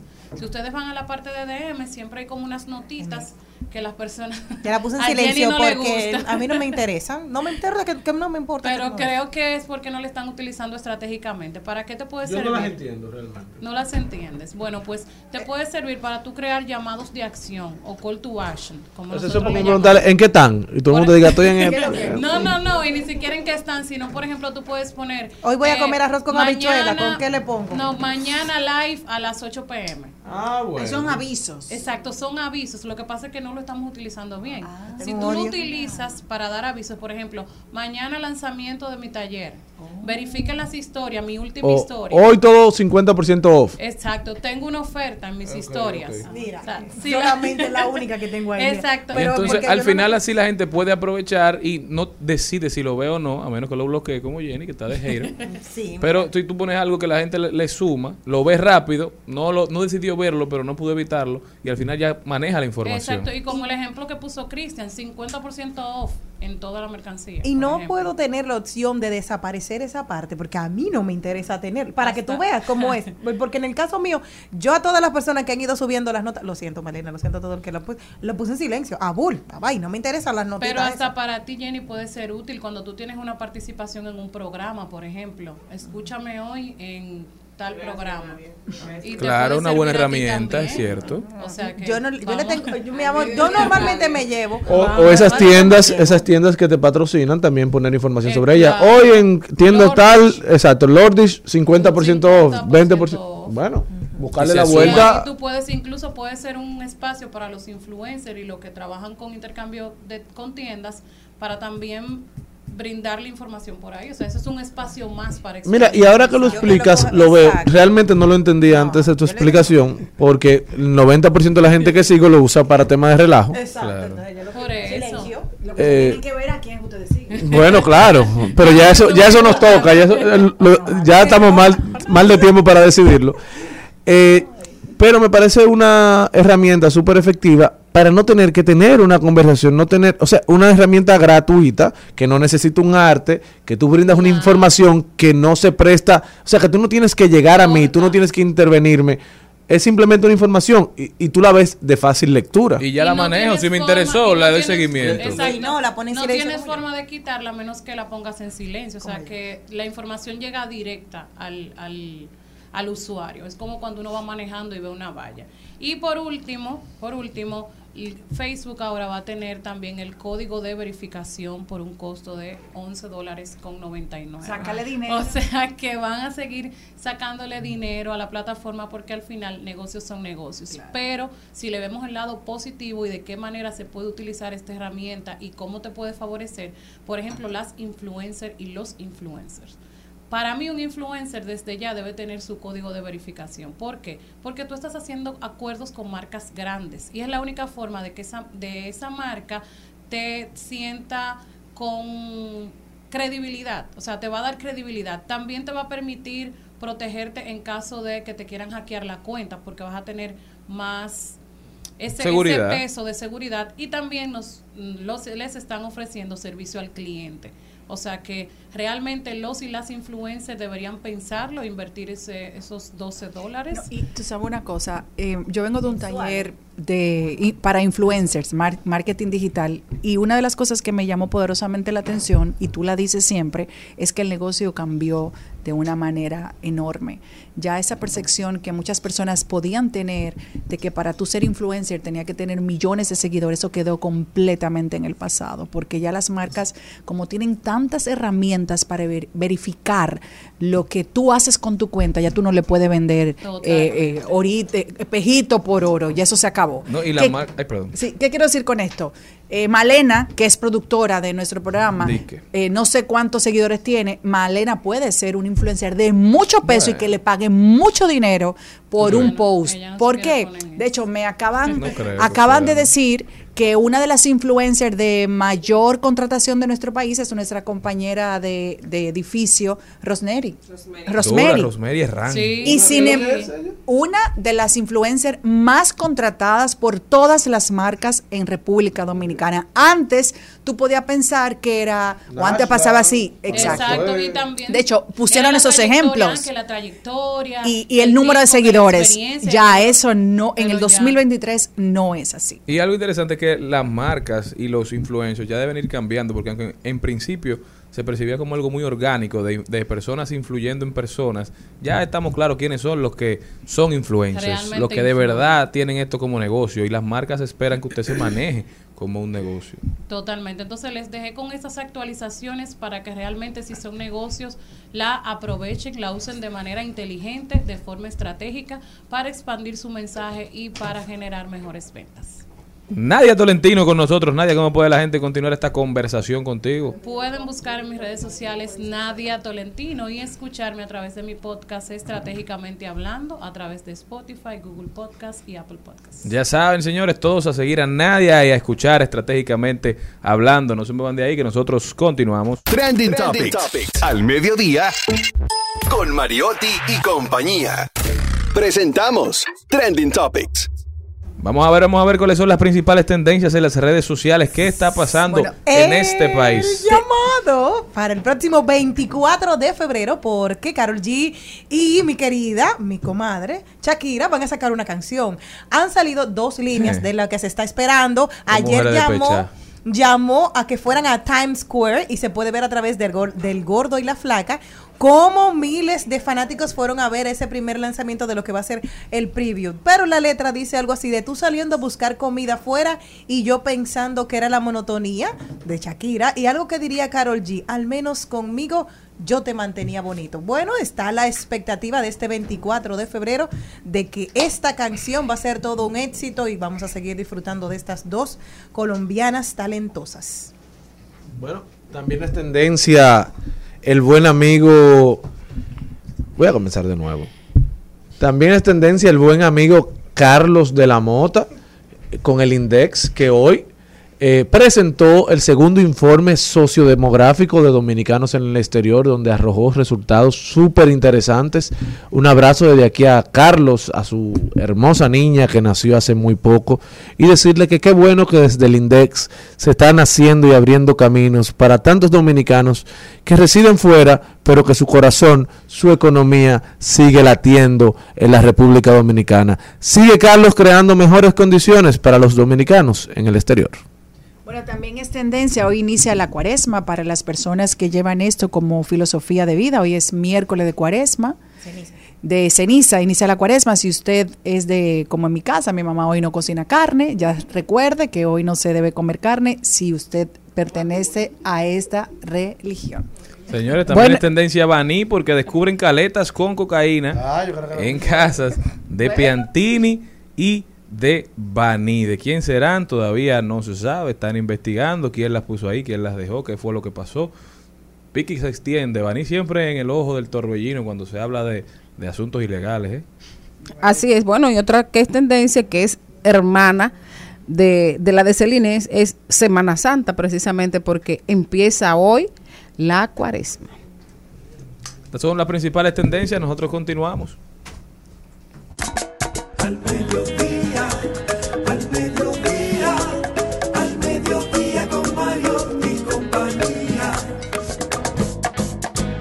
Las siete preguntas y un chin. En, Al Mediodía con Mariotti, con Mariotti y compañía. Y ahora, siete preguntas y un chin. Siete preguntas y un chin es un, espacio para nosotros dorado. Y por supuesto tenemos hoy una invitada que el brillo eh, se, se vuelve tornasol porque es una mujer que tiene muchísimos y múltiples talentos y todos eh, los ha realizado con, con una excepcional eh, lucidez. Arquitecta de profesión, periodista por vocación, una de las maestras de ceremonias más impactantes y sobrias que tiene la República Dominicana, voz e imagen institucional, es instructora de oratoria y comunicación pública y bueno, ha, ha leído noticias y ahora ha vuelto a la televisión de entretención. Recibimos con muchísimo cariño, admiración a Lizeth Selman. Lizeth, bienvenida. Gracias. Todo eso es mutuo y correspondido. Eh, eh, Honrada. Lisette es una de esas periodistas que uno dice, wow, cuando yo crezca quiero ser como O- ella. o- oigan quién habla. Oigan quién habla. Pero viniendo de ti, el honor es mayor. Gracias. Lisette, eh, vamos a empezar por ese principio, de arquitecta a comunicadora. Querías ser comunicadora y no te dejaron y, y estudiaste arquitectura o te diste cuenta tarde de que tu verdadera vocación era la comunicación. La verdad es que no, ni siquiera lo imaginé. Desde siempre me incliné por el arte en muchas manifestaciones, desde el ballet, eh, la poesía, escribir, eh, cualquier cosa que se me ocurriera, llenarme una mascota de pensamientos y no sé qué. Eh, pero mm, creo que esa oportunidad llegó en un momento en el que yo estaba lista para abrirme a lo que traía la vida. Y así comenzó todo. Los primeros años, digamos cinco o seis años, compartí ambos oficios porque yo llegué a ejercer la carrera y me di cuenta en un momento determinado que tenía que tomar una decisión. No podía hacer tantas cosas a la vez. Era madre de tres hijos y demás, ¿no? Así que me decanté por la comunicación en los medios y ha sido un camino de realización, de aprendizaje y siempre digo, además de servicio, porque yo creo que eso es importante. Es- viene como implícito con el oficio, por lo menos para las personas que lo asumimos con, con la Mm. conciencia de lo que esto representa. Una hoja de vida de verdad que maravillosa y sobre todo admirable por todos los dominicanos y, y las mujeres también. Gracias, mi niña. Vuelves a la televisión y eso nos llena de mucho orgullo y sobre todo que estás cada día más bella, Ay, gracias a. Dios, físicamente cariño, y cariño. emocional. No, de verdad, estás hermosa. Gracias. Hay algo que me llama mucho la atención de ti y de verdad que quiero felicitarte porque independientemente de todo lo lindo que dijo Maribel, que es cierto, has dedicado parte de tu vida a enseñar a otras personas que quieran aprender, eh, no porque lo tengan de vocación, sino porque necesiten obligatoriamente decir de otras palabras por el puesto de trabajo que tengan o porque le da vergüenza en su vida o porque tienen demasiado eh, nervios a la hora de pararse hasta explicar eh, una clase en una universidad, que fue mi caso porque comencé a estudiar comunicación. Yo quisiera que tú le des la información a las personas porque tal vez eh, mucha gente no sabe que tú haces este oficio maravilloso y así pueden aprender otras personas de ti, de lo que haces con sí. tanto. Gracias, Eline. Sí, es que para mí compartir lo acumulado, no solo en lo, lo que uno haya podido aprender por lo académico, sino sobre todo en la práctica, porque en esos errores donde uno tiene que aprender a, a levantarse otra vez y a sobrevivir, va desarrollando habilidades muy curiosas y muy útiles. Y para mí compartir eso es parte de la correspondencia que le debo a la sociedad por lo que he recibido. De hecho, los entrenamientos que ofrezco, que los, los hago ah, abiertos ah, o a nivel corporativo, lo hago mucho en las empresas, pero también como mentorías a ejecutivos de manera individual y demás. Es parte de mi, de mi quehacer y de mis ingresos. Yo vivo de mi trabajo.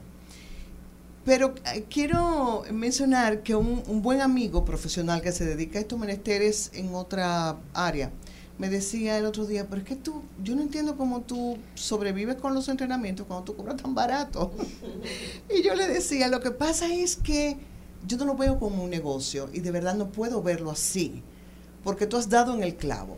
De hecho, ayer salía en, en uno de los periódicos nacionales un artículo interesante que hablaba de siete habilidades fundamentales que la gente hoy, sobre todo la nueva generación que se inserta al ámbito económico, necesita desarrollar. Y una de esas, y la destacaba como la más importante, era la comunicación. Porque como tú bien y de manera atinada mencionaste, todos necesitamos saber interactuar, eh, conocer el lenguaje corporal, no solo para interpretarlo, sino para usarlo apropiadamente, hasta en una conversación de negocios, en una interacción personal. Y más si vas a presentar un proyecto, si te llaman como eh, conferenciante en un evento, hay que saber hacerlo. Y no se trata de hablar bonito, como una vez alguien me dijo, yo quiero que tú me enseñes a hablar bonito. es hablar con sentido, es expresar con todo lo que eres y lo que sientes argumentos bien sustentados. Entonces, para mí eso es parte de la pasión. Y de hecho, el, el mes próximo tengo un, un nuevo taller eh, con una modalidad interesante. He invitado a, a Checho Lora, que Ay, todos conocemos. Exacto. Que además de buen comunicador y excelente persona, eh, ya sabemos que tiene un- Es PLGP, creo. eh, él, él tiene un De programación un neurolingüística. programación Sí. neurolingüística y ahora trabaja y se ha formado y está certificado en neurociencia, en neuroprogramación. Entonces vamos a comenzar con él y luego nos vamos a adentrar en todo lo que tiene que ver con ese arte de hablar en público. Lo que me encanta de la reina, como le digo yo, su alteza de la comunicación, Lisette, es eh, la pasión que va poniendo en cada cosita que hace. Y que no hay un límite. Me encanta ahora su faceta de actriz. Háblame de ese proyecto, porque claro, la gente, exacto, habla de la arquitecta, habla de, de mm, la maestra, habla de la periodista, pero ahora actriz. Y me encanta porque no tienes un límite. O sea, ¿qué es el próximo reto? Ahí vamos. ¿Qué, ¿Cómo llega este proyecto? Y que con, un, con una carga de un papel eh, muy sentido. Háblame un poquito de eso, por favor. Déjame primero corregirte, porque decirme actriz Ay, es demasiado. Yo respeto los roles. Me llamé actuante y fresca y atrevida porque acepté la propuesta que se me hizo para asumir un papel en lo que será la ópera prima de Roberto Salcedo Padre, con un, drama muy interesante que trata de llevar un mensaje eh, sobre el tema de violencia de género, eh, dejando como consecuencia que no hay una sola razón que justifique llegar a eso. Entonces me pareció interesante eh, el propósito, el mensaje y la oportunidad. Entonces, obviamente, con la asistencia de un asesor de actuación, ahí me lancé y dicen ellos que quedó aceptable, digno. Entonces me basta.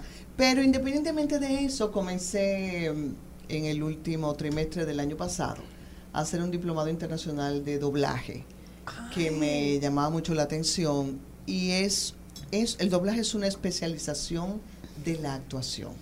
Entonces, si uno se involucra en algo hay que hacerlo lo mejor que se puede. Así que he comenzado también a hacer eh, eh, cursos de, de teatro y yo creo que el, el entrenamiento nunca termina en cualquier ámbito.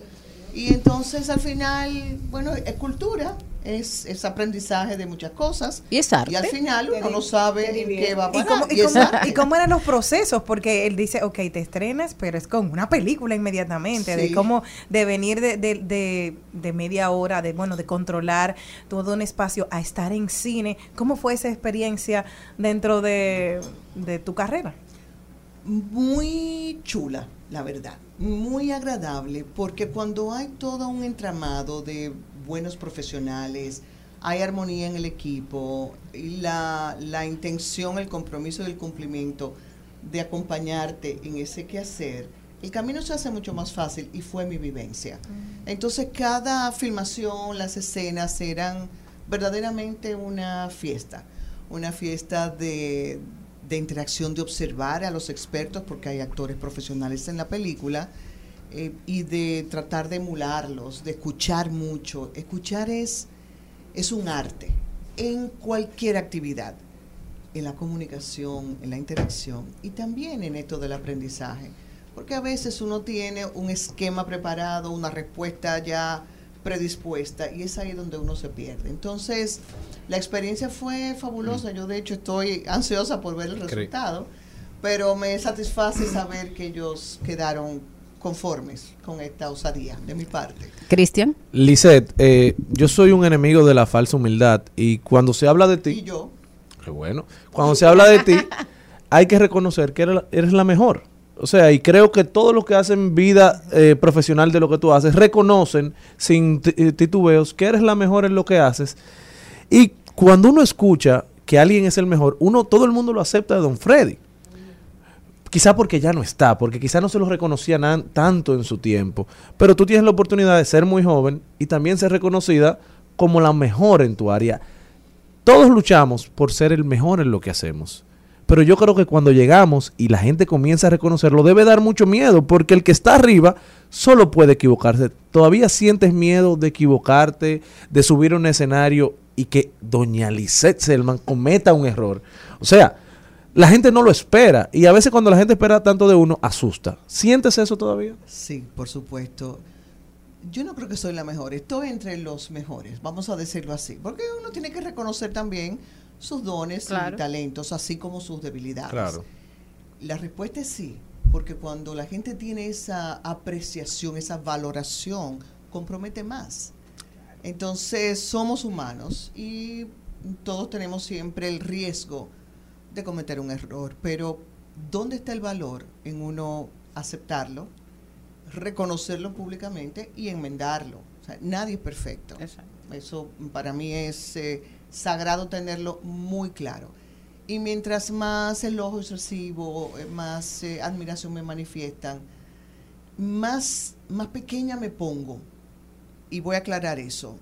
No porque no reconozco los dones y las habilidades que, que Dios me ha ayudado a desarrollar, porque yo creo que todo el mundo tiene talentos y, y una misión que cumplir, sino porque eh, trato de mantener los pies sobre la tierra y la cabeza sobre los hombros.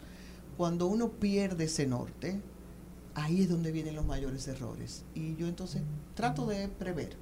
Si ocurre alguno, pues mira, ah, sí, yo tengo mucho para contar, Eh, pero, pero creo que vale la pena uno mantenerse en esa línea y no obnubilarse con tantas cosas. A veces la gente quiere agradarte te- y, y yo lo acepto y lo recibo con mucha gratitud. Pero para serte honesta, eh, reitero, mientras más recibo, más aterrizada trato de estar. Lice, una pregunta, dentro de toda tu trayectoria, ¿cómo analizas cuando empezaste, cómo era la televisión dominicana y hoy? ¿Qué diferencias tiene? ¿Cómo ha sido la adaptación, ese proceso de transformación? ¿Cómo, cómo lo has enfrentado tú? Me encanta la pregunta porque no deja de ser un ejercicio interesante y permanente que debemos hacer.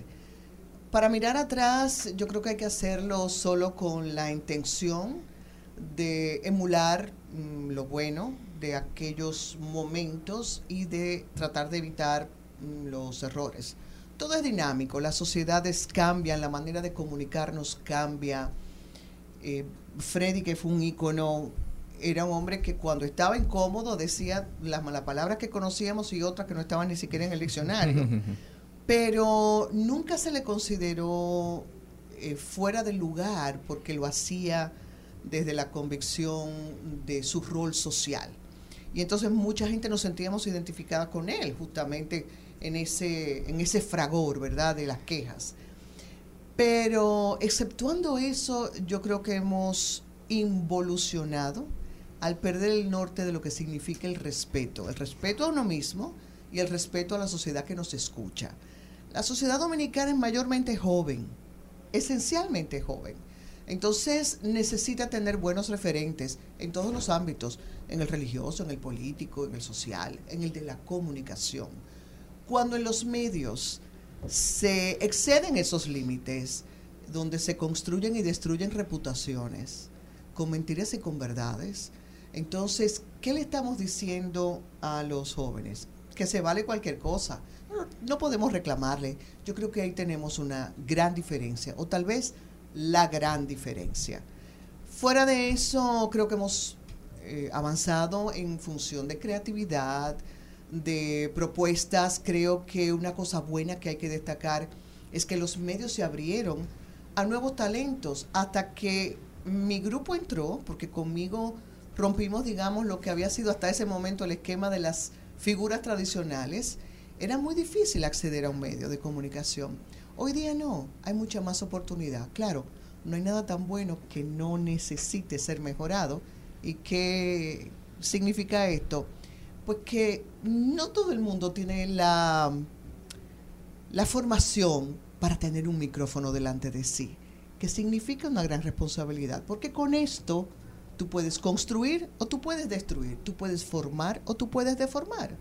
Entonces, si existiera un filtro que siguiera o que recuperara las exigencias para usted tener el permiso de estar en un medio sería fabuloso. Así que ese sería mi análisis del antes y el ahora. Brillante, brillante. Lizeth, me pregunto, ya tuve la oportunidad de verte en funcionamiento en la avanzada. Ustedes conforman un grupo de mucha vitalidad con una propuesta interesante dentro de la televisión. Eh, ¿Qué ha significado para ti? Eh, cómo, ¿Cómo llegaste a tomar la decisión de hacer televisión todos los días? Que no es fácil. No, no es fácil, pero hacerla en vivo es apasionante, porque saberte en contacto inmediato con la gente tiene un valor agregado que no te da el grabar un, un programa. Creo que el, el equipo que conforma, de hecho voy a aprovechar para recordar que el avanzado no es más que un, un bocadillo que Iván en su concepción de lo que será la programación, la parrilla programática del 4, ha querido compartir con la gente para Una que vaya avanzada. viendo, sí, quienes eh, nos hemos incorporado. Y una de las cosas bonitas es que estamos los muy, muy jóvenes que están comenzando. Puedes decir los nombres para que, el, para que el público... Claro, mira, ahí está Erling Saúl, que además es actor, es uno de los jóvenes.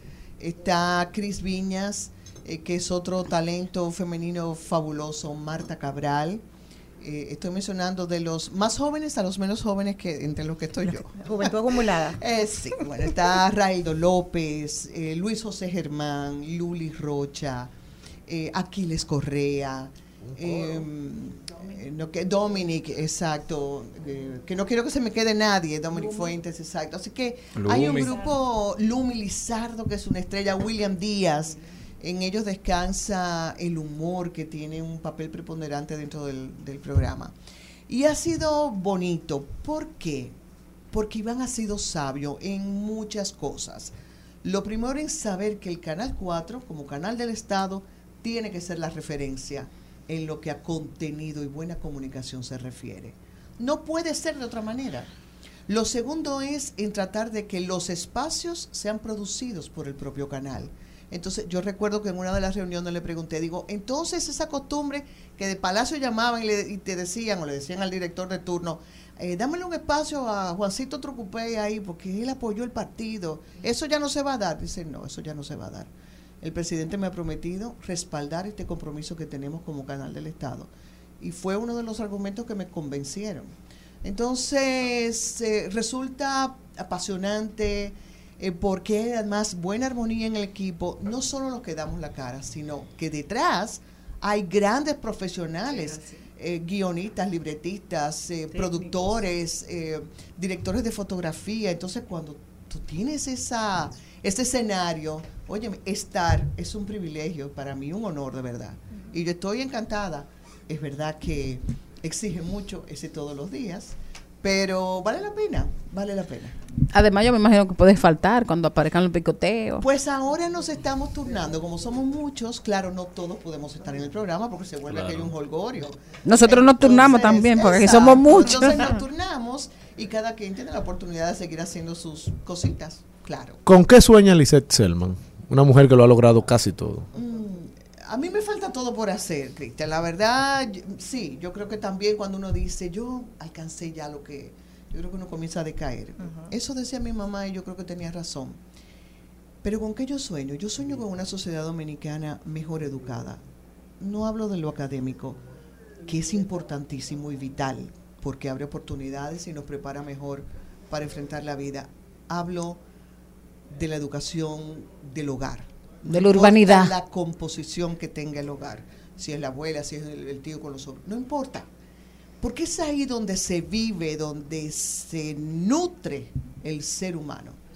Entonces, yo creo que andamos mal porque la familia anda mal. Anda cada quien por su lado. A veces por las exigencias de tener que estar insertados todos en el mercado porque hay que sobrevivir, Sobrevivir. ¿verdad? Pero antes, por ejemplo, había el, eh, oportunidad de que los padres a mediodía o a la una fueran a casa a comer y compartían con los hijos. A veces ya no hay tiempo para eso. Pero entonces si tenemos que vivir esa realidad, hay que buscar un espacio donde nuestros niños reciban de nosotros los adultos, no el discurso, sino el ejemplo de cómo debe eh, ser la persona, el respeto a los mayores, el respeto a las reglas, el respeto a- al orden y a la disciplina, el ser íntegros. ¿Cómo puedo yo quejarme de corrupción si me estoy robando la energía eléctrica? ¿Cómo puedo yo quejarme de barbaridades como alguna que viví ahora de camino a la emisora en el tránsito cuando yo soy la primera que respeto las señales de tránsito, que me meto en vía contraria en un carril que no corresponde? ¿Con qué fuerza moral le digo, ya no a mis hijos que son hombres, a algunos de mis nietos, eso no se hace? ¿Cómo lo hago? Yo, yo sueño con eso. No sé si lo veré, pero yo creo que la esperanza hay que mantenerla viva, eh, porque ya lo que me preocupan son esos pequeños y esos adolescentes que van subiendo y no están viendo lo que necesitan. Amén. Bueno, señores, Lisette, gracias. A Qué, qué bueno tenerte aquí, qué bueno oír tu palabra, una palabra sana y una palabra sabia. Amén. Un- una palabra que redarguye y que hace que la gente piense, que la gente se ponga las pilas. Fuente de sabiduría, Lisette. Exactamente. Y Una, que- una pero que fuente- antes de irse nos cuente sobre el próximo curso. Y tiene el podcast Días también. donde la gente puede tener más información. Su, su podcast también lo tiene. Gracias, gracias. Voy a comenzar por el podcast que Ajá. es más breve. Se Ajá. llama De y vuelta con Lizeth Selma. Son episodios muy cortos, de solo cinco minutos porque valoro mucho el tiempo y obviamente está en todas las plataformas eh, de podcast. El taller será el sábado 18 de marzo y las vías de contacto son el 809-983-4530, puede ser WhatsApp o teléfono, o al correo entrenamientos arroba liselman.com. Y si la gente te quiere eh, escribir por las redes sociales. Sí, también, también. Trato de estar atenta. No todos los días tengo el tiempo de ir a la bandeja de mensajes, pero trato. Eh, Quiero despedirme agradeciendo la invitación y este rato tan bonito, pero compartiendo con ustedes algo que me pasó y que forma parte de mi disciplina para aprender y desaprender o rectificar. Esta mañana le iba a escribir algo muy coloquial a alguien e iba a usar la palabra añugar. ¿ves? Eh, eh, Me añugué cuando vi tal cosa. Entonces me, me saltó la duda, ¿será esto una palabra que existe o será parte del lenguaje coloquial? Y fui a la aplicación del diccionario que tengo en el celular y que consulto todos los días. Y descubrí que la palabra correcta es añuzgar. Así que cuando uno va a decir eso, me añuzgué. Entonces, claro, se lo comento a la familia y me dice una de mis eh, eh, nueras, dice, yo seguiré hablando mal porque me suena muy fisno decir añuzgar. Digo, "Pero eso es lo correcto. Pero es interesante eh, ver cómo, cómo uno va rectificando cuando tiene la actitud correcta. ¿no? Y cuando eh, se, se propone el conocimiento y el crecimiento. bueno, gracias, querida mía. Un abrazo ustedes, a grande. ustedes. Gracias. La foto. Estás escuchando Al Mediodía con Mariotti y compañía. Seguimos, seguimos, seguimos con Al Mediodía, con Mariotti y compañía. En Al Mediodía, con Mariotti y compañía, llega la belleza y la mente de Celine Méndez. Muy buenas tardes, yo feliz de darle estos silly tips, como dice mi productora. Hoy voy a hablarle de cómo mejorar una comunicación individual con nuestros hijos y más si usted tiene, como yo, que tiene flores de diferentes edades. Es muy difícil porque ya cada uno tiene gustos diferentes cuando los niños van creciendo. En mi casa ya hay adolescentes, eh, hay una señorita y hay una niña que es niña pero quiere ser grande. Entonces, lo principal es que tienes que dedicarle un tiempo individual a cada uno de tus hijos y de hecho así vas a poder tener una mejor comunicación porque te vas a enterar de cosas que a cada uno le pasa por su cabecita. Igual también que ellos se integren uno con los otros. Otro de los tips que, puede, que puedo darte eh, desde mi... eh, cosas que hago personalmente es que aprendas a respetar sus gustos. Muchas veces los padres, porque somos una mayor autoridad, queremos imponer qué se va a hacer, cómo lo vamos a hacer y tenemos que fluir para que sea de mejor armonía, pero sobre todo para que tú les sirvas de ejemplo a esos niños que van a tener una casa, que van a ser también guía de sus hijos o de sus vidas en un futuro, porque todavía no sabemos qué va a pasar con la vida de nuestros hijos a nivel de sus familias, y más ahora que cada uno de los niños tiene una agenda diferente, porque cuando éramos chiquitos todos queríamos ser padres, pero ya esto ha evolucionado y hay que respetar Sobre todo respetar la decisión de cada uno de nuestros hijos. Recuerde que usted es una guía, usted no es un dictador, porque de eso se basa la comunicación, aprender a respetar el espacio de cada uno de ellos. Tienes que negociar y sobre todo estar pendiente con qué juegan, qué hablan, quiénes son sus amiguitos. Una de las cosas que yo uso mucho es que presto, como hacían conmigo, mi casa para que les sirva de apoyo a ese grupo de muchachitos que muchas veces no tiene eh, una casa que, que quieran que vayan todos esos niños porque le van a hacer reguero. Al contrario, usted no sabe lo beneficioso que es eso para sus hijos, porque primero tiene apoyo y segundo, usted se está dando cuenta de que lo que ocurre, más cuando son adolescentes, entonces sírvale, usted le da su espacio, usted como que está, pero no está. Esas juntas obviamente deben de ser supervisadas por una persona mayor y aunque usted le dé su, su espacio, nosotros hemos negociado eso eh, en mi casa y sobre todo si hay una junta, porque es mucho, de uno de los chicos, pues ese día, por favor, no vamos a mezclar, porque antes que pusiéramos esa regla, usted sabe que pasó un caos. Los tres tenían juntadera y mi casa, de verdad, yo era la que quería irme. Yo, señores, déjenme yo coger unas vacaciones, pero imposible, uno no puede desertar. Esas son cosas que yo les recomiendo desde mi práctica, desde mi alma, y me ha funcionado bastante bien para que tengamos una mejor armonía y una mejor comunicación en nuestro hogar. Al mediodía, al mediodía, al mediodía con Mario y compañía.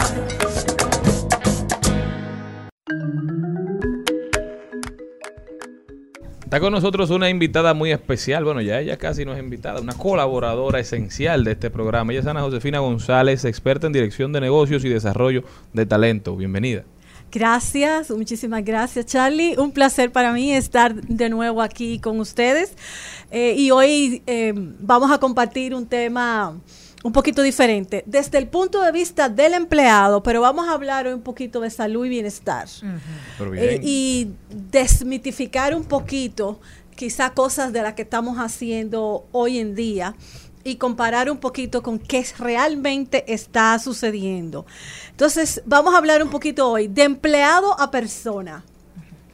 Y eso tiene que ver mucho con manejo de emociones, ¿verdad? Y las emociones como una prioridad. Pero yo lo voy a hablar desde el punto de vista del empleado. ¿Por qué? Porque la prevención comienza en mí. Claro. Yo no puedo esperar a que mi empresa comience a un, un programa de prevención para yo comenzar a trabajar en mi salud. O sea, que la empresa me cuide a mí sin yo estarme cuidando. Es correcto, yo tengo que cuidarme primero. Entonces, ustedes saben que la pandemia, eh, radioyentes, Charlie, equipo, definitivamente ha causado un cambio fundamental en las actitudes de la gente. La pandemia es como antes y después de Cristo. Definitivamente. Antes de la mismo, pandemia y después de la pandemia. Y ha creado un cambio fundamental en las actitudes hacia el trabajo y hacia el trabajo flexible. Señores, el 94% de la gente a nivel mundial, mundial, estableció eso. Y definitivamente ya los tipos de trabajo han cambiado muchísimo. Eh, ya era un trabajo fijo en un lugar, ¿verdad? O quizá de manera temporal. No, ya hay trabajos que son dependiendo si son presenciales, si son híbridos, si son sincrónicos o asincrónicos, acompañado, acompañado, acompañado solo. Oigan eso, acompañado, pero donde tú tienes a todo el mundo en una pantalla, pero tú estás en un cuadrito, hay muchísimos cuadritos y tú estás en un cuadrito solito ahí, ¿verdad? Y tú eres parte de esa, de esa comunidad hasta llegar al, al tipo de trabajo que es tú solito en tu casa. Me imagino que son lo que le pagan por por ciento. Si usted trabajó, cobró. Y si no, no cobró. Depende, sí, y depende del tipo de resultado que tenga que entregar, Claro. porque por ejemplo, esta gente que bregan con minería de data, con análisis de datos, eh, eso tiene que alimentar unas plata, una cantidad de cosas, pero hoy vamos a hablar justamente de esa flexibilidad y lo que esa flexibilidad crea. Y tiene que ver mucho eh, empleado con accesibilidad. Accesibilidad que yo primero me facilito a mí mismo y ver cómo lo rejuego dentro de la empresa. dentro de la empresa. Los empleados necesitan comenzar a ayudarse a evitar el agotamiento. Esta manera de trabajar lo que te hace que te multiplica el que tú te canses, el que tú te estreses. Por ende, esa acumulación te da agotamiento. Y ese agotamiento hace que tu desempeño caiga. Y cuando tú, tú ves que tu, que tu resultado y lo que tú estás entregando va cayendo porque tú no tienes la misma energía o ese cerebro está ya casi explotando, eso te causa más eh, ansiedad y te causa más agotamiento. Y ahí viene que te- se te quema el cerebro. E- Entonces, Burnout. Burnout. No debemos, bajo ningún concepto, permitirnos como empleados llegar a ese nivel.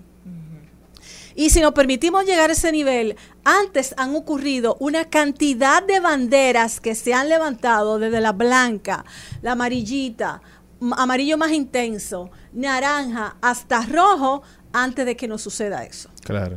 Entonces, el cerebro funciona, hoy, hoy se asocia mucho el tema de neurociencia para el trabajo.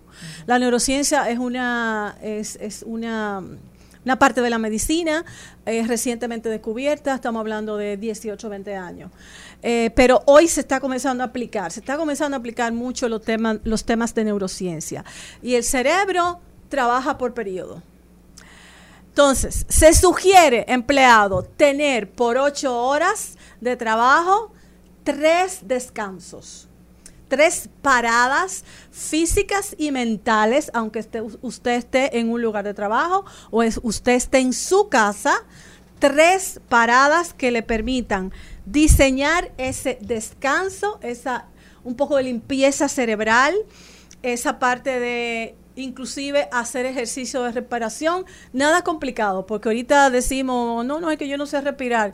Eso es, inhala, exhala, tres, cuatro veces, tres, cinco veces. Óyeme, y tu cuerpo lo va, y tu cerebro lo va a sentir porque va a comenzar a oxigenarse y eso te va a permitir que tu sistema neuronal comience a funcionar de una manera eh, diferente. Entonces, esto te ayuda a mantener empleado la energía. La energía. Y lo más importante no es mantener la energía. Lo, lo más importante es que tú mantengas esa carga. Porque tú puedes bajar y con la energía, tú subes y bajas, tú subes y bajas. Es como mantener la carga para que tú puedas ser productivo y por ende tú te sientas bien. Fíjense de- desde qué punto lo estoy hablando. No lo estoy hablando desde el punto de vista de la, de la empresa. Entonces, el descanso tiene que ser una, preven- una decisión mía, una elección mía de prevenir, prevenir la forma en que trabajo y la forma en que cuido mi salud, mi sistema nervioso O sea, mi y mi cerebro. No hacerlo cuando ya yo no aguante más, hacerlo antes para que no llegue ese momento donde yo ya exploté. Y la procrastinación. Ah, Háblame de eso. Un ingrediente interesantísimo. Cuando tenemos procrastinación, dejamos la cosa para después, para después, para después. Eso nos quema también. Eso definitivamente nos, lle- nos lleva al burnout, como decía eh, Charlie hace un segundito, hace un momentito, y nos lleva tan rápidamente como tener presión. Es como los extremos. Entonces, eso lo que hace es que nos saca más rápido del sistema y si no estamos conscientes de la procrastinación, entonces nos deja en un, nos deja en un limbo. Nos deja en un, en un limbo emocional y de desconexión, porque es el otro elemento. El segundo elemento tan importante como, el, como hacer esas tres paradas, esas tres paradas, y no son paradas, son des- descanso. Yo lo quiero llamar descanso, porque tú tienes que tomar esos 15 o 20 minutos para oxigenarte, no para salir corriendo que qué le pasó al muchacho, que si la cocinera, que si, no, que si la comida no está lista. Se fue el gas. Que se fue el gas, que están tocando la puerta, que llegó el delivery. No. No, no, no, no, no, no, no. Usted tiene que irse a un lugar tranquilo y respirar, trabajar con la respiración. El segundo componente, y tiene que ver en temas de conciencia, es cómo hacer conexiones personales. Ajá. Ajá. Tú te preguntarás conexiones personales. Señores, somos seres sociables. El estar aislados también nos quema. Porque estar aislado y trabajo, trabajo, trabajo, trabajo, y no tengo relación con absolutamente nadie, y relación es de poder conversar, de poder intercambiar, un un café, u- Un beso. exactamente. Exactamente. Es eso te pone en contexto con el mundo, el aquí y el ahora. Y eso es importantísimo. ¿Por qué? Porque tú estar consciente de ese aquí, de ese ahora y decir, óyeme, pero mira, a mí me está pasando lo mismo que a ti. O mira, yo pasé por eso y puedo recomendarte o decirte lo que yo hice y me funcionó. Quizá a ti no te funcione, pero a mí me funcione. A mí me funcionó. Entonces, eso es parte de la interacción. Eso es parte de, eh, de poder compartir en ese contexto social que nos va a ayudar emocionalmente a poder continuar.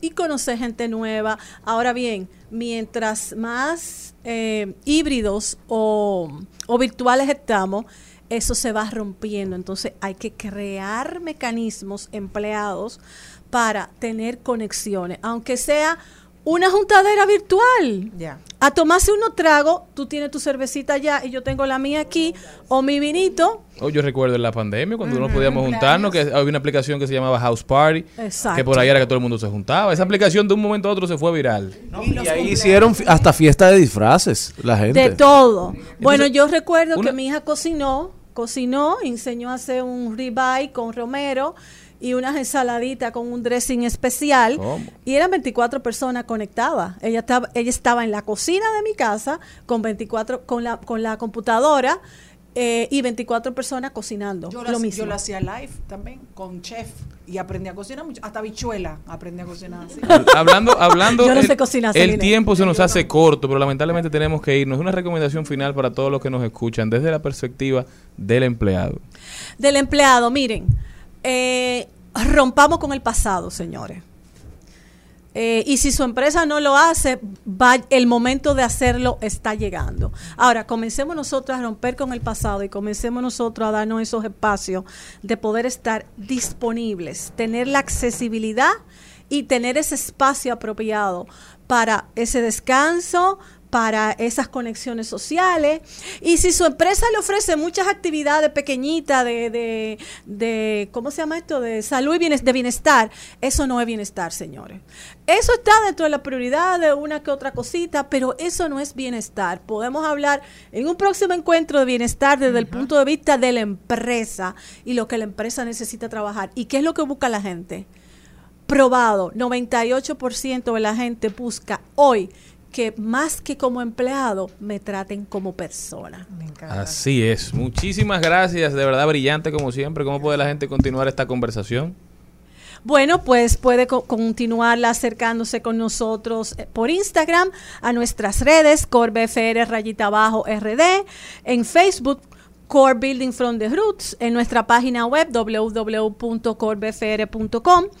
Eh, y estamos en nuestros teléfonos 829-547-5099 con muchísimo gusto para ustedes. Muchísimas gracias, Ana Gracias González, brillante como siempre. y Muchísimas gracias a todos ustedes por habernos acompañado en el mediodía con Mariotti y compañía. Esta mañana, pueblo dominicano. Si Dios quiere. Rumba 98.5, una emisora